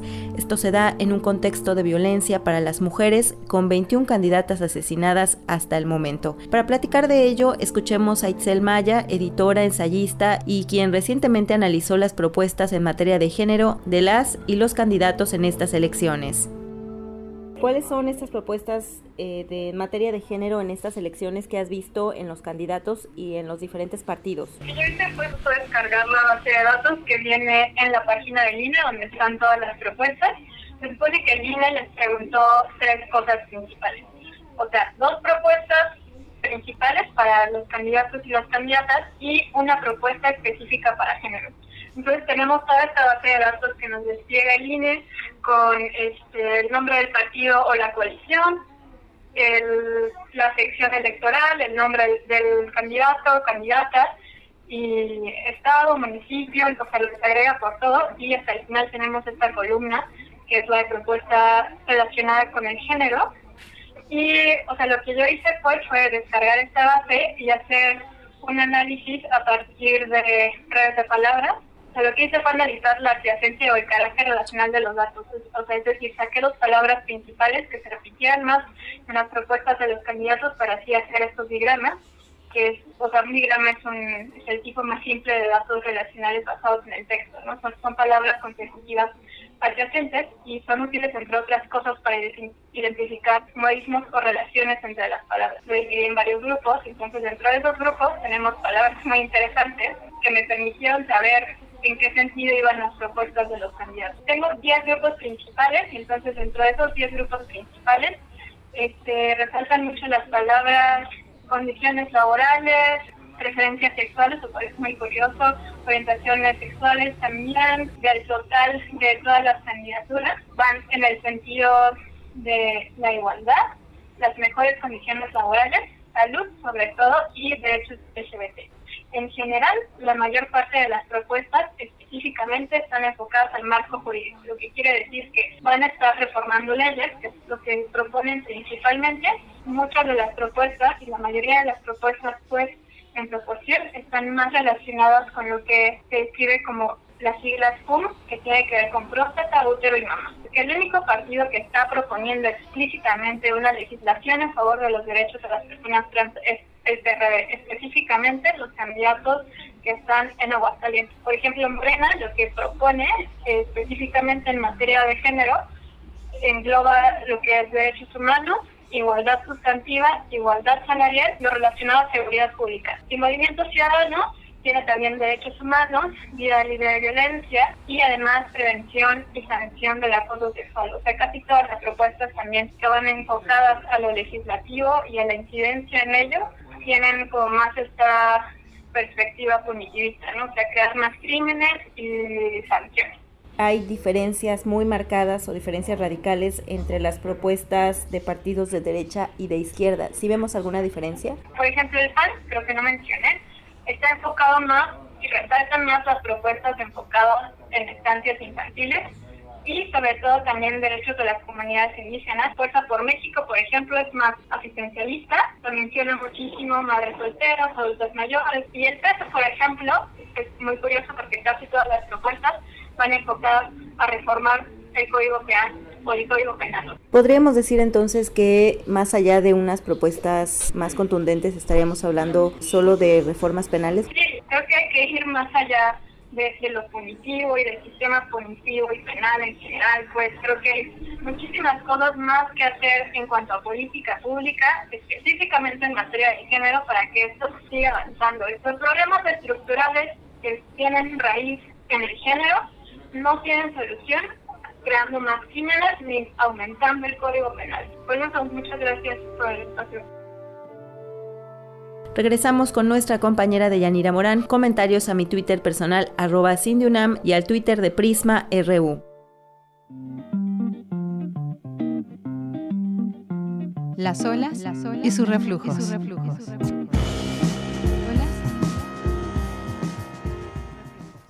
Bien, nos vamos, nos vamos ahora a las breves internacionales con Ruth Salazar. Internacional RU.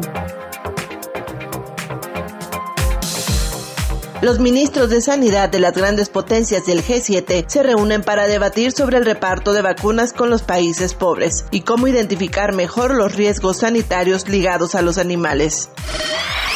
Los Juegos Olímpicos aplazados de 2020 a 2021 por la pandemia tienen el 100% de posibilidades de celebrarse, aseguró la presidenta del Comité de Organización Tokio 2020, Sheiko Hashimoto, a pesar de la oposición que persiste en el público japonés a 50 días de la inauguración del evento.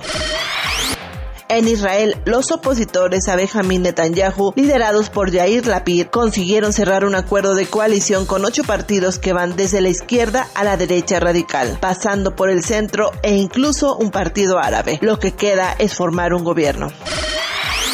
Autoridades de Nigeria confirmaron que 136 niños fueron secuestrados en una escuela musulmana del estado de Níger, en el centro de Nigeria, el domingo por un grupo de hombres armados. Las fuerzas de seguridad y las autoridades hacen todo lo posible para garantizar el regreso seguro de los niños, asegura el gobierno local.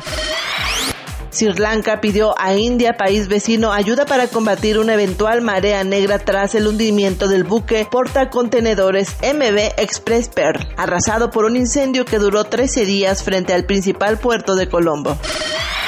La opositora nicaragüense Cristina Chamorro, principal rival ante una posible candidatura del mandatario Daniel Ortega, quedó bajo arresto domiciliario tras una acusación de lavado de dinero formulada por el gobierno que desató la condena internacional.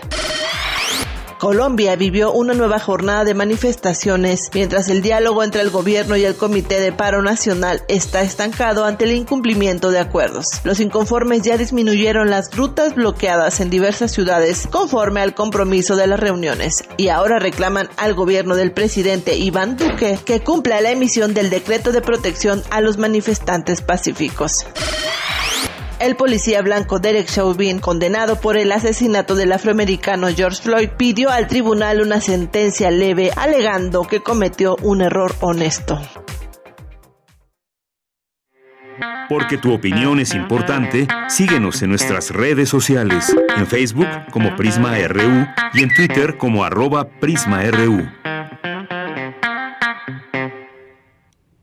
Bien, continuamos y como les habíamos dicho al inicio y ya se había anunciado la posibilidad de que de que se regrese a clases el próximo 7 de junio, que estamos hablando ya del próximo lunes y de lo cual, ante lo cual ha habido muchas eh, opiniones, algunas eh, a favor, otras en contra. Aquí hemos tenido también distintas voces en torno, en torno a todo esto, pero también a esto se suma también esta posibilidad o esta inquietud que tiene la CENTE, la Coordinadora Nacional de Trabajadores de la Educación, alrededor de 45 mil maestros de la sección 9 que dicen no regresarán a clases el próximo 7 de junio en la Ciudad de México, debido a que no existen las condiciones sanitarias ni de infraestructura en los planteles. Esto tras realizar una encuesta en 1.240 escuelas de educación básica y especial de la capital del país, en la que participaron directores, subdirectores, supervisores, maestros. Se encontró con que el 97.1% consideró que no cuentan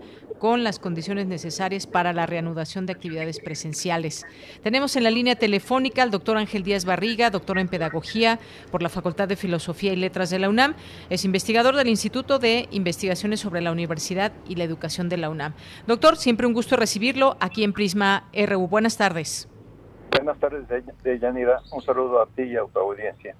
Gracias, doctor. Pues desde su punto de vista, ¿cómo vio este, desde que se dio a conocer este anuncio, esta posibilidad, lo que ha sucedido desde la SEP en su interrelación también con las distintas escuelas. Muchos lo han hecho por encuesta. Algunos padres de familia nos han llegado una serie de preguntas que son parte de una encuesta para preguntarnos, ¿quieren que regresen sus hijos o no a la escuela? Y pues obviamente coordinándose con la SEP. ¿Usted qué opina de todo esto? ¿Estamos para ya listos para regresar o no, doctor? Mire, eso, emitir una opinión es muy complejo. Es muy complejo porque desde el punto de vista político, yo veo que es una victoria para el gobierno federal, una victoria para la autoridad educativa, lo que no significa que desde el punto de vista pedagógico realmente sea alguna una ganancia el poder regresar en algunas escuelas a algunos alumnos este, cuatro semanas a, clase, cuando además en este momento los profesores están prácticamente a 15 días de tener que entregar las calificaciones a la autoridad educativa para que se procesen las actas de sexto de primaria, las actas de tercero de secundaria, este, lo que corresponde al bachillerato. No sé si me explico. O sea, este, realmente es una pequeña victoria, este, que responde por una parte a la intención que tuvo el gobierno federal de vacunar a todos los maestros, lo que el gobierno no tomó en cuenta es las condiciones de infraestructura de las escuelas. Este, eh, UNICEF, por ejemplo, reporta que hay más de 45.500 escuelas que no tienen agua corriente. Esto no toma en cuenta escuelas que tengan agua potable, sino solo agua corriente. Entonces, este, si nosotros estamos, o, si la autoridad sanitaria está diciendo que los alumnos y que las personas es conveniente que nos lavemos las manos este, con cierta frecuencia, este, si las escuelas no tienen agua, que sería, digamos, uno de los elementos indispensables, agua, jabón, y todos los demás este elementos de higiene, pues regresar a clases es como, como imposible. Por otra parte, este, sabemos que las escuelas, y la, la jefe de gobierno lo ha dicho, las escuelas de la ciudad fueron vandalizadas y las escuelas del país fueron vandalizadas. Hubo escuelas en que se robaron los cables de luz, en las que se robaron los tinacos, este, en donde se robaron otro tipo de instalaciones, además del equipo de cómputo, material didáctico, etcétera. Este, no tenemos en este momento, porque se está haciendo el estudio de cuánto, cuánto es el costo de la vandalización de las escuelas. Este, regresar a clases es, yo me pregunto, regresar a qué. No van a regresar los alumnos, y eso que quede claro, no van a regresar los alumnos a la escuela que había antes del 14 de marzo de 2020. Los alumnos van a regresar a un salón de clases en donde en vez de 40 compañeros quizá estén a lo más 12. Este, en donde todos tengan que estar con careta y con cubrebocas, en donde el maestro tenga que estar con cubrebocas. Esto es, ¿qué, ¿cuál es la atención en el mejor de los casos que se les va a poder dar a esos estudiantes en la situación presencial? Y lo que no se ha dicho es, y con los estudiantes que se quedarán en casa, ¿qué se va a hacer? O sea, se dice, seguirán tomando las clases a distancia, se dice, habrá un modelo híbrido, sí, pero resulta que el maestro va a estar atendiendo solamente a los que se pueden atender en el salón de clase. Entonces, ahí es donde aparecen, digamos, este, el tema de, las encuestas, las dudas de la coordinadora, el tema de que existan alumnos que sean asintomáticos y que todo esto, este, eh, toda la movilidad que implica llevar al niño a la escuela, eh, toda esta movilidad en el fondo este, no ayude al control de la pandemia. La pregunta que yo haría a las autoridades educativas es, ¿vale la pena por cuatro semanas estar declarando que vamos a regresar a las escuelas? ¿O no convendría dedicar el mes de junio y el mes de julio a ver el Congreso o quién autoriza recursos para que las escuelas, por una parte, repongan alguno de los aspectos que fue vandalizado y por otra parte, este, sobre todo el, el conjunto de escuelas que no tiene luz y que no tiene agua potable, que pueda tener este, instalaciones dignas para recibir a los alumnos. Bien, doctor. Y en este sentido, eh, pues tiene usted toda la razón. Ha habido eh, informaciones que dan cuenta de ello, de la vandalización a escuelas y todo el saqueo que se ha realizado, la falta de agua en otras tantas, incluso pues aquí en la Ciudad de México. No tenemos que estar yéndonos a otros estados para saber de estas carencias aquí mismo en la Ciudad de México. Y sin embargo, doctor, hay una necesidad también de regreso. Hay una necesidad, si uno le pregunta a muchos niños, a los papás, pues ya hay esas ganas de regresar a la escuela, aunque como usted bien dice, pues no será esa escuela que se dejó de ir en 2020. Será un lugar donde pues tendrá que apremiar la sana distancia entre las personas, donde apremiará eh, pues los hábitos de higiene distintos a los que se tenían y este uso de caretas, cubrebocas y demás que serán parte de los protocolos de regreso a clases, ya sea eh, si es que se hace algunas escuelas el 7 de junio o para cuando llegue ese día, que si estamos hablando de la SEP ya sería hasta agosto cuando empiece el nuevo ciclo escolar. Pero hay esa, esa necesidad que no podemos dejar de observar, doctor, esa necesidad del regreso a clases. Yo puedo entender a los padres de familia porque la escuela finalmente es un organizador de la sociedad y eso también habría que, eh, o sea, eso la pandemia nos lo mostró. El, padre y sobre todo la madre de familia tiene tiempo para realizar actividades eh, indispensables que pueden ser las del hogar o que pueden ser también las de sus labores de profesionales o de trabajo para conseguir alimento y entonces el que la escuela esté funcionando de 8 a 1 de la tarde le ayuda al padre de familia a organizar este, su dinámica cotidiana. Yo entiendo que para los padres de familia ha sido muy pesado el tener que lidiar no solamente con su responsabilidad que ya tenían, más las madres de familia sobre las que se cargan todas las tareas del hogar, sino que además ahora tienen que lidiar con dos o tres hijos, este, estando apoyándolos en tareas o en trabajos escolares que muchas veces las madres de familia ya no recuerdan o que incluso no estudiaron.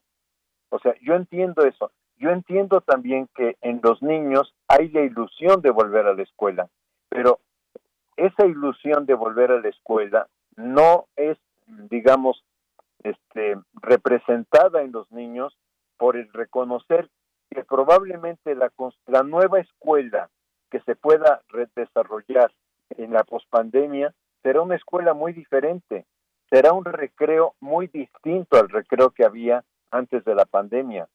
Habrá muchas este, normatividades, por ejemplo, no puedes compartir tu torta, no puedes compartir tu, eh, tu jugo o tu agua o lo que llevas, este, no puedes saludar a tu amigo, e, etcétera. O sea, habrá muchas normas este, que para los niños también van a ser pesadas en, nuestra, en esta nueva escuela pospandémica, si podemos hablar de ese término, ¿no? Efectivamente, pues sí, serán condiciones muy diferentes. Y estaba viendo también aquí algunos datos de lo que implicaría regresar el 7 de junio, un regreso de clases en el último tramo del ciclo escolar. Ya solo serían 22 días laborales desde el 7 de junio hasta el 7 de julio, aunado a que si solo asiste la mitad del grupo dos veces por semana, esto se reduciría a un máximo de ocho clases presenciales. Así que, pues, la CENTE dio a conocer una encuesta que aplicó del 24 al 30 de mayo y arrojó que el 26.2% de las escuelas de la Ciudad de México no cuenta con plantilla de maestros completa. 21.7% de las escuelas sufrió algún robo o vandalismo y asimismo el 86.2% de los maestros acudió a vacunarse, pero 12.9% no lo hizo. Estas, digamos, son algunos de los datos que se dan a conocer en este, pues, en este hablar del regreso a clases. Hay deficiencias en la infraestructura que resaltaron en esta encuesta fueron la falta de agua, falta de mantenimiento, falta de internet y falta de insumos de limpieza. Así que, pues bueno, estos trabajos que muchas veces de escuelas públicas se tiene que hacer en conjunto con los padres de familia, pues implica esa, digamos, posibilidad de organización para antes del regreso a clases. Así que estas son las condiciones que ellos expusieron en lo que respecta aquí en la Ciudad de México. La situación en los demás estados pues puede ser, por supuesto, similar a esto.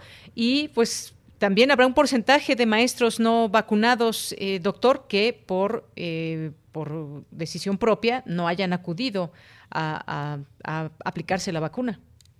Pero además de esto, yo pienso que también hay maestros fallecidos y que no tenemos todavía o las escuelas no tienen un padrón de cuántos maestros fallecieron en este en esta etapa.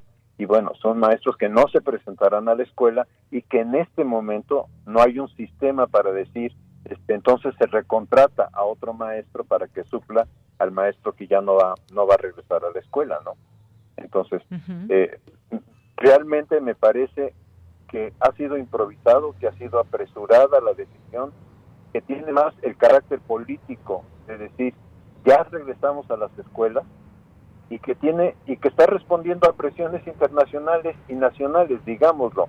El Banco Mundial ha estado presionando, el Banco Mundial estando, ha estado declarando que los alumnos mexicanos van a perder el 8% de su salario futuro por las pérdidas de aprendizaje en esta pandemia.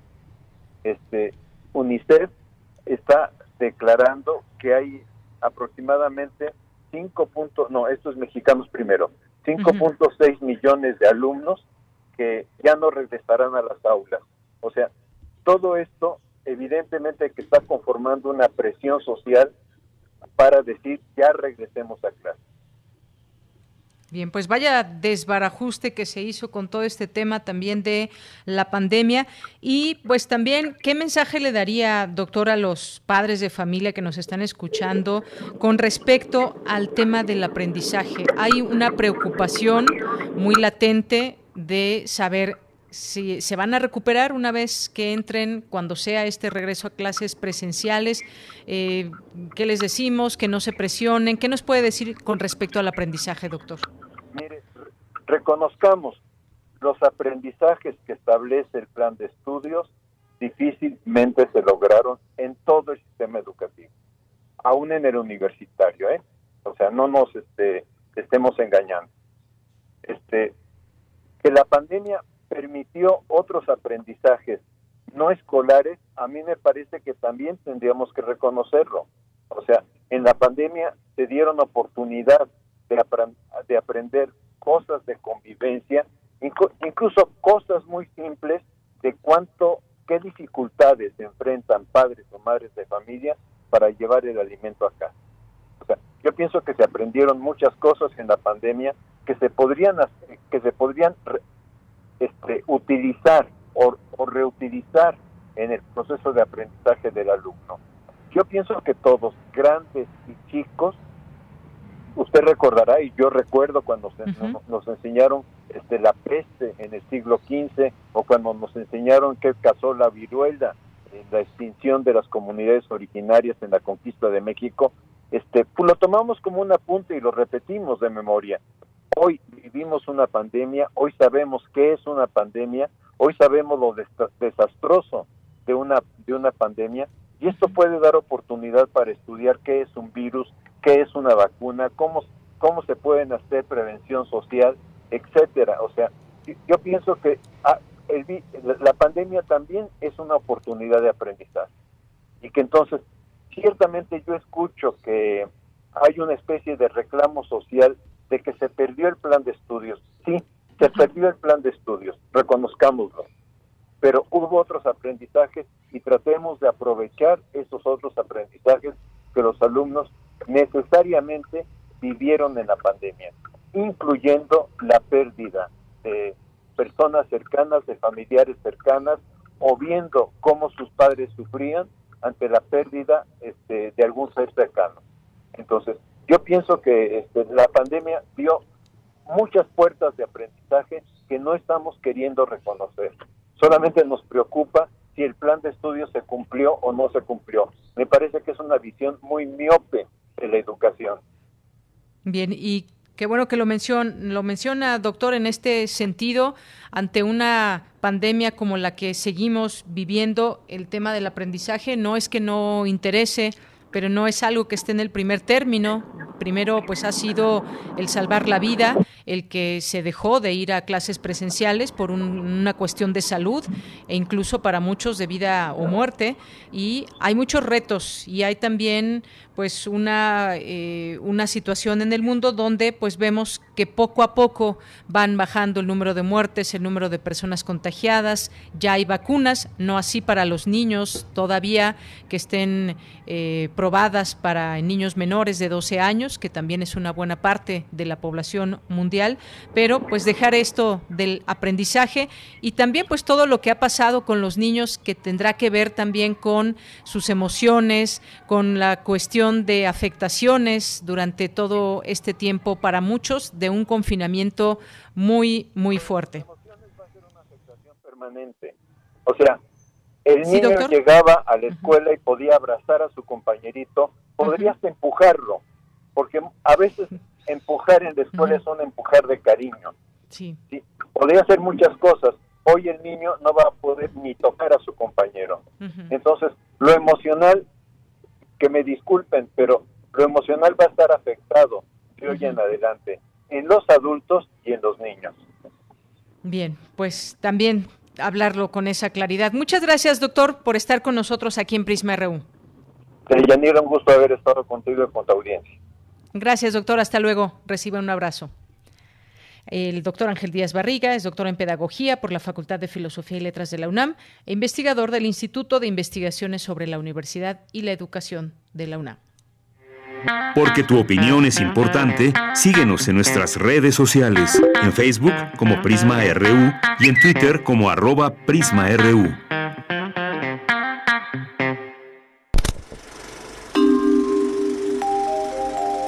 Cine Maedro.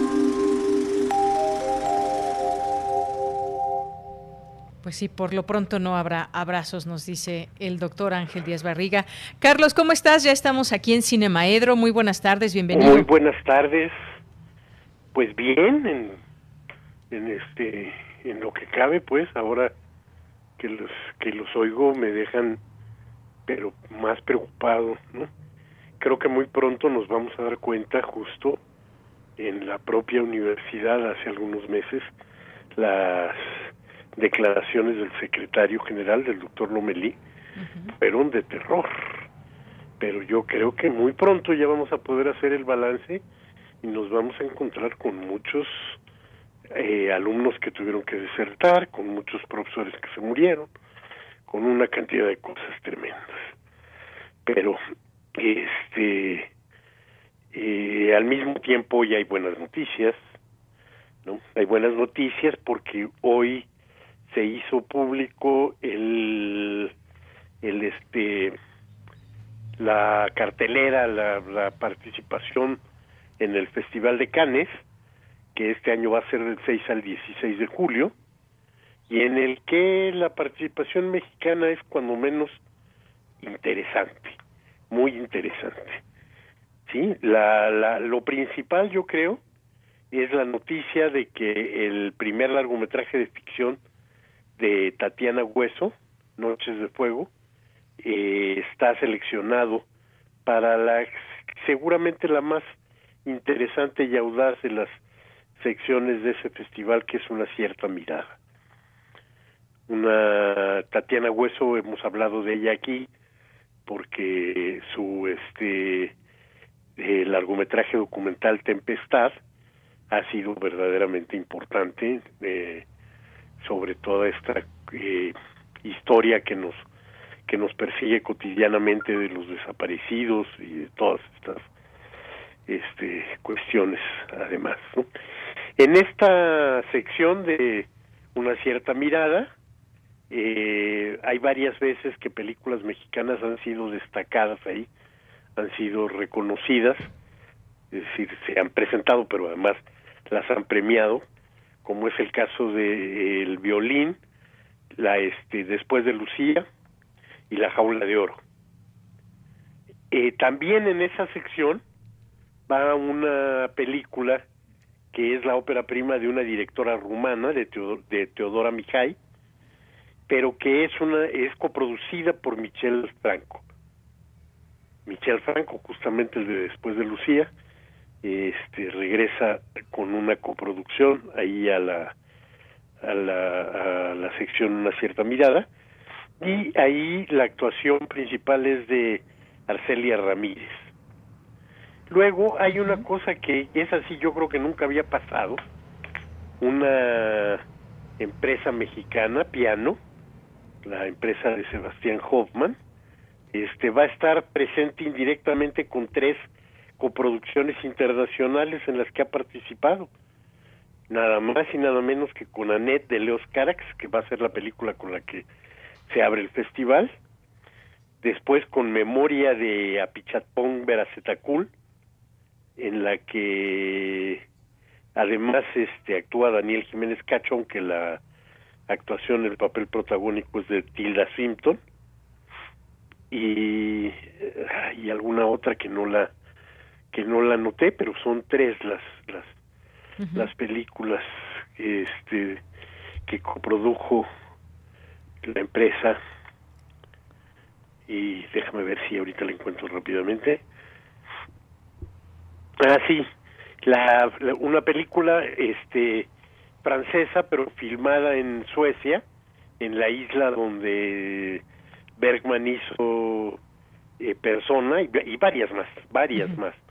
Era donde tenía su casa y era donde le salían más baratas las locaciones. Y entonces la película incluso se llama La isla de Bergman.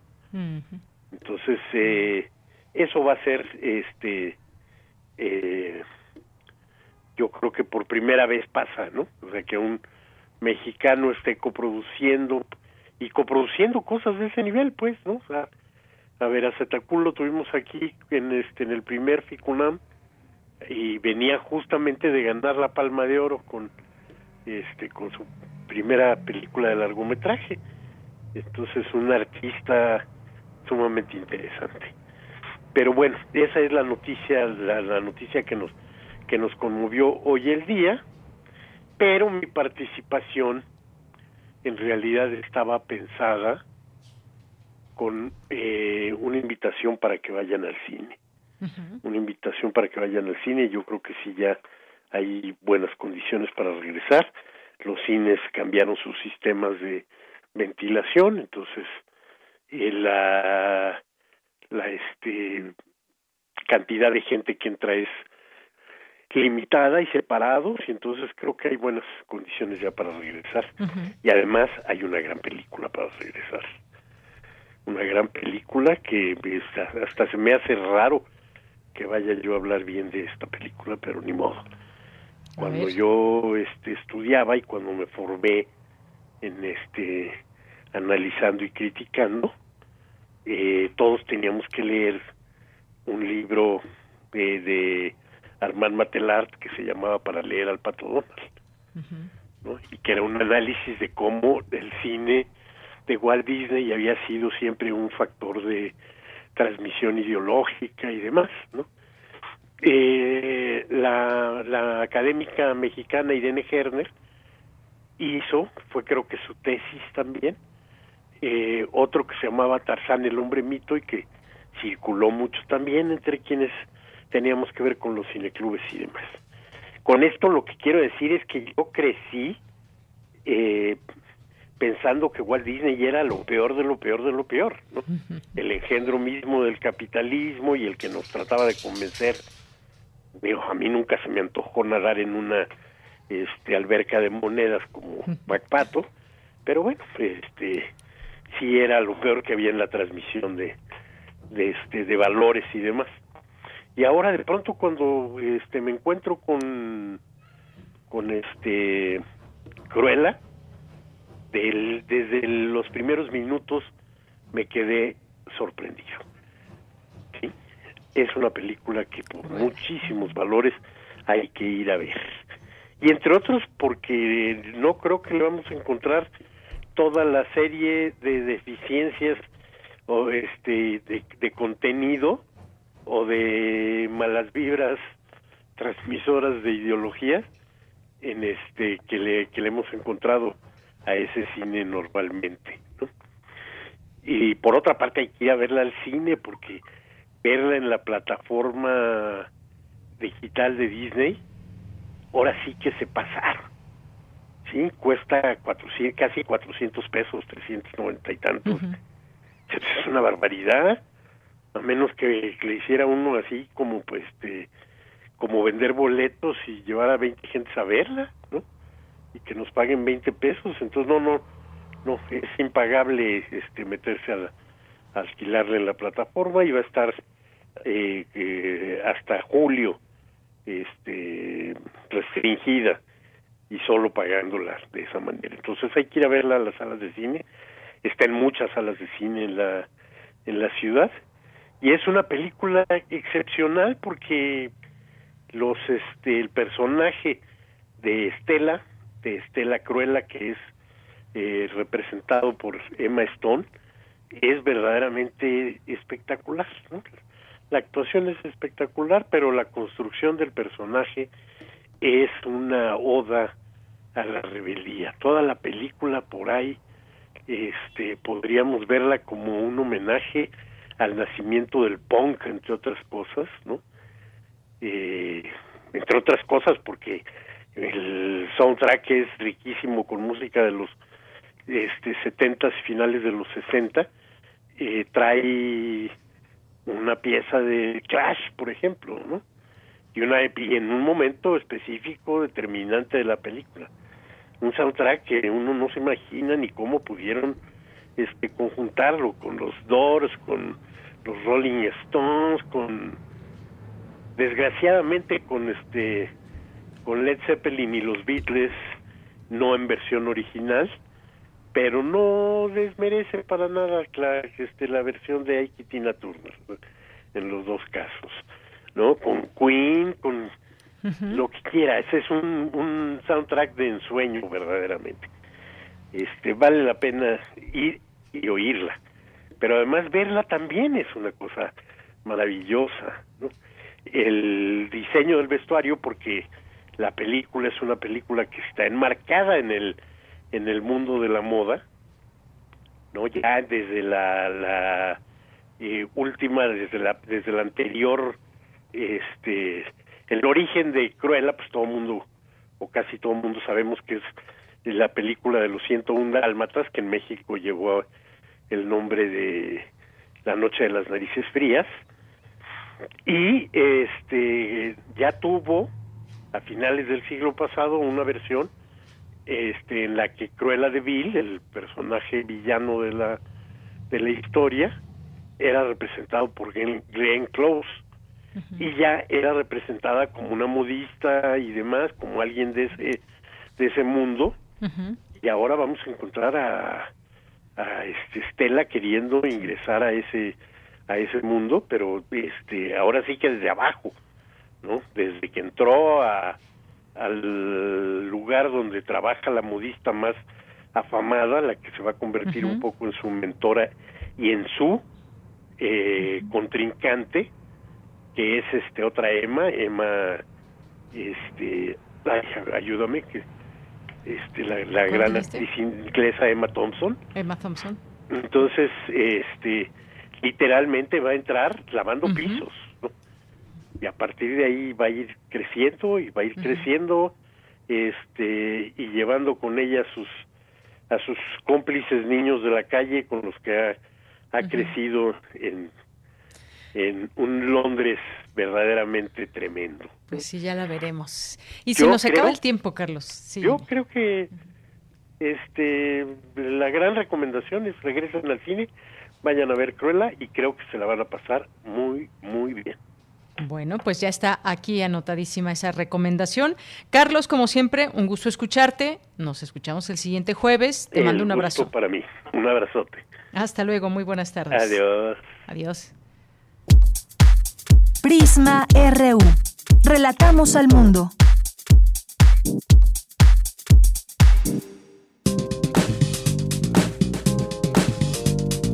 Cultura RU.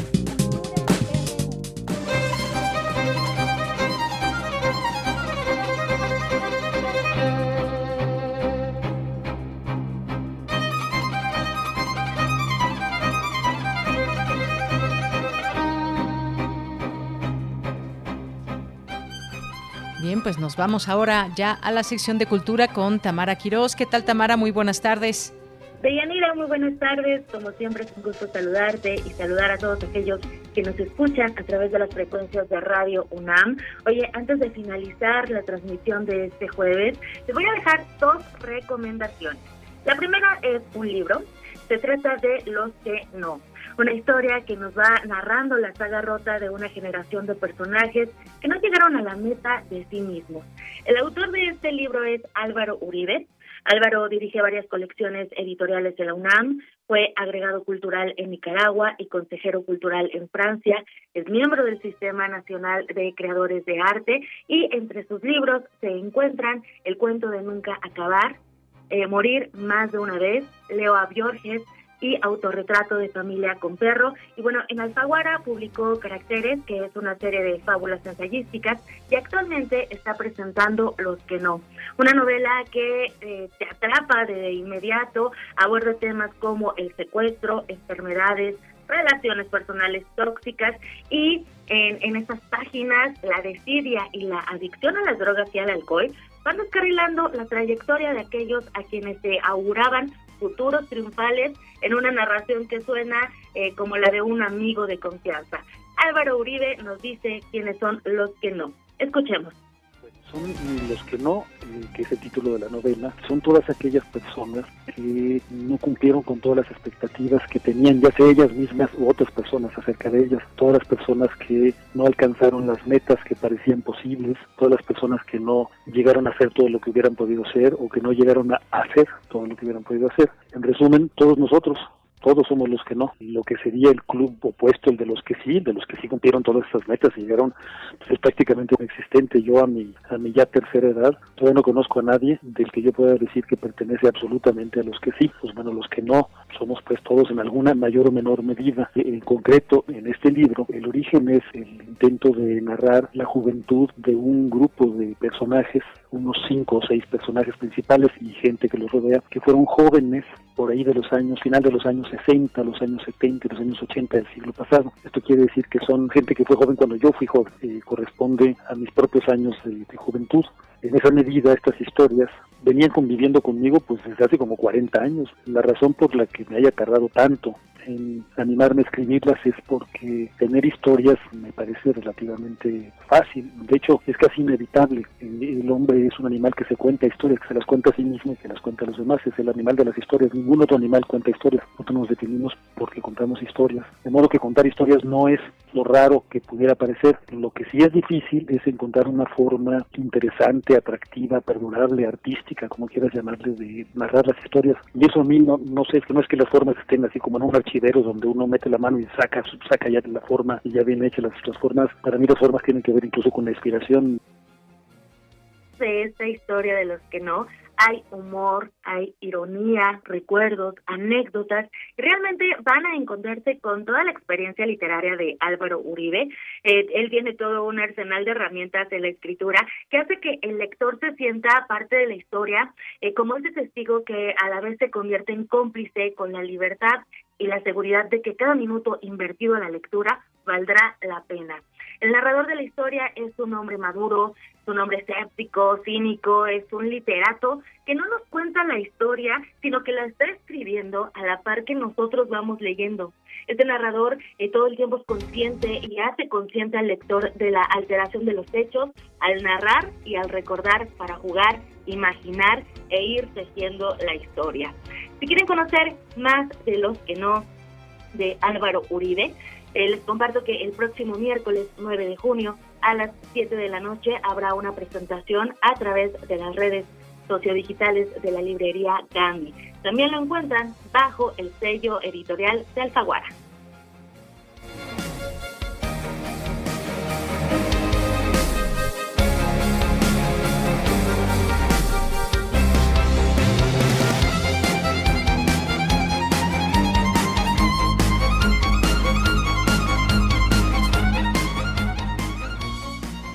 la segunda recomendación para este casi fin de semana es una obra teatral que pueden ver desde su casa a través de la plataforma digital Teatrix. La obra es seis personajes y un actor. Es un monólogo interpretado por Juan Carlos Vives. Juan Carlos es actor, dramaturgo, improvisador y docente, egresado del Centro Universitario de Teatro de la UNAM. Y en esta propuesta conoceremos a un actor que aprovecha un espacio, un momento de aparente soledad y silencio para cometer de una forma divertida y gozosa el mayor acto de irresponsabilidad, ponerse en los zapatos del otro. Es una obra dirigida para adolescentes y adultos y que la clasifican en el género comedia para los espectadores, tragedia para el actor. Escuchemos a Juan Carlos Vives.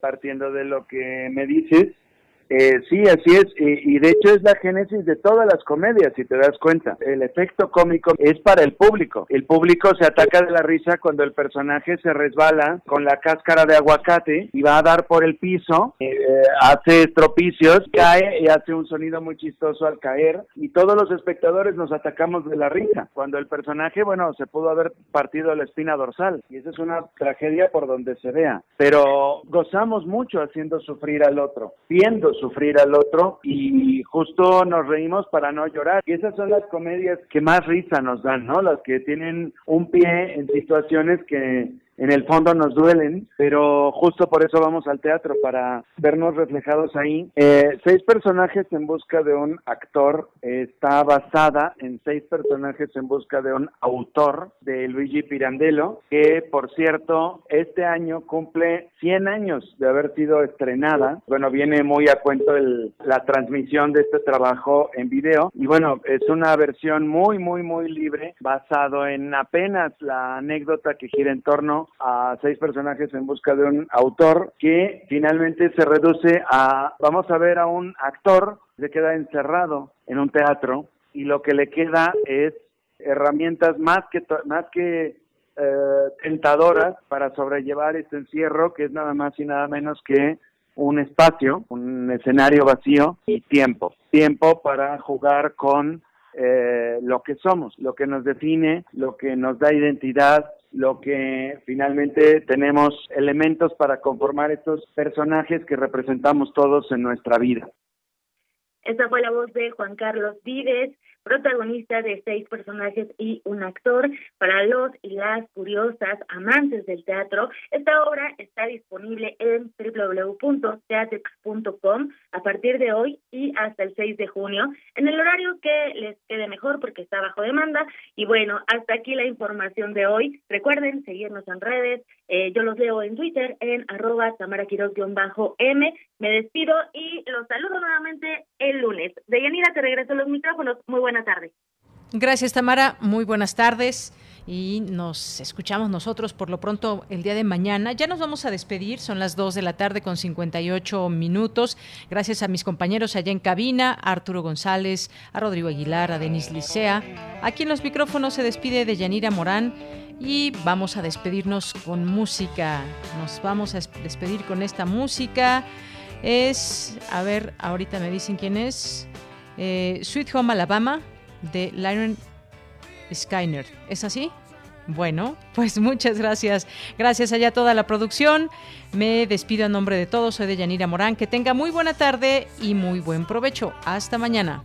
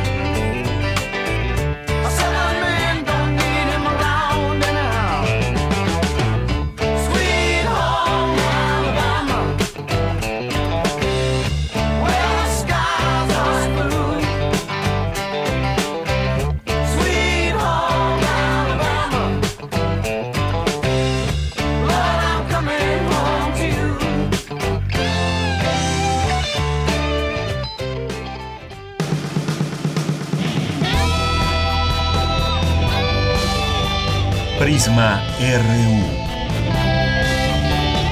Relatamos al mundo.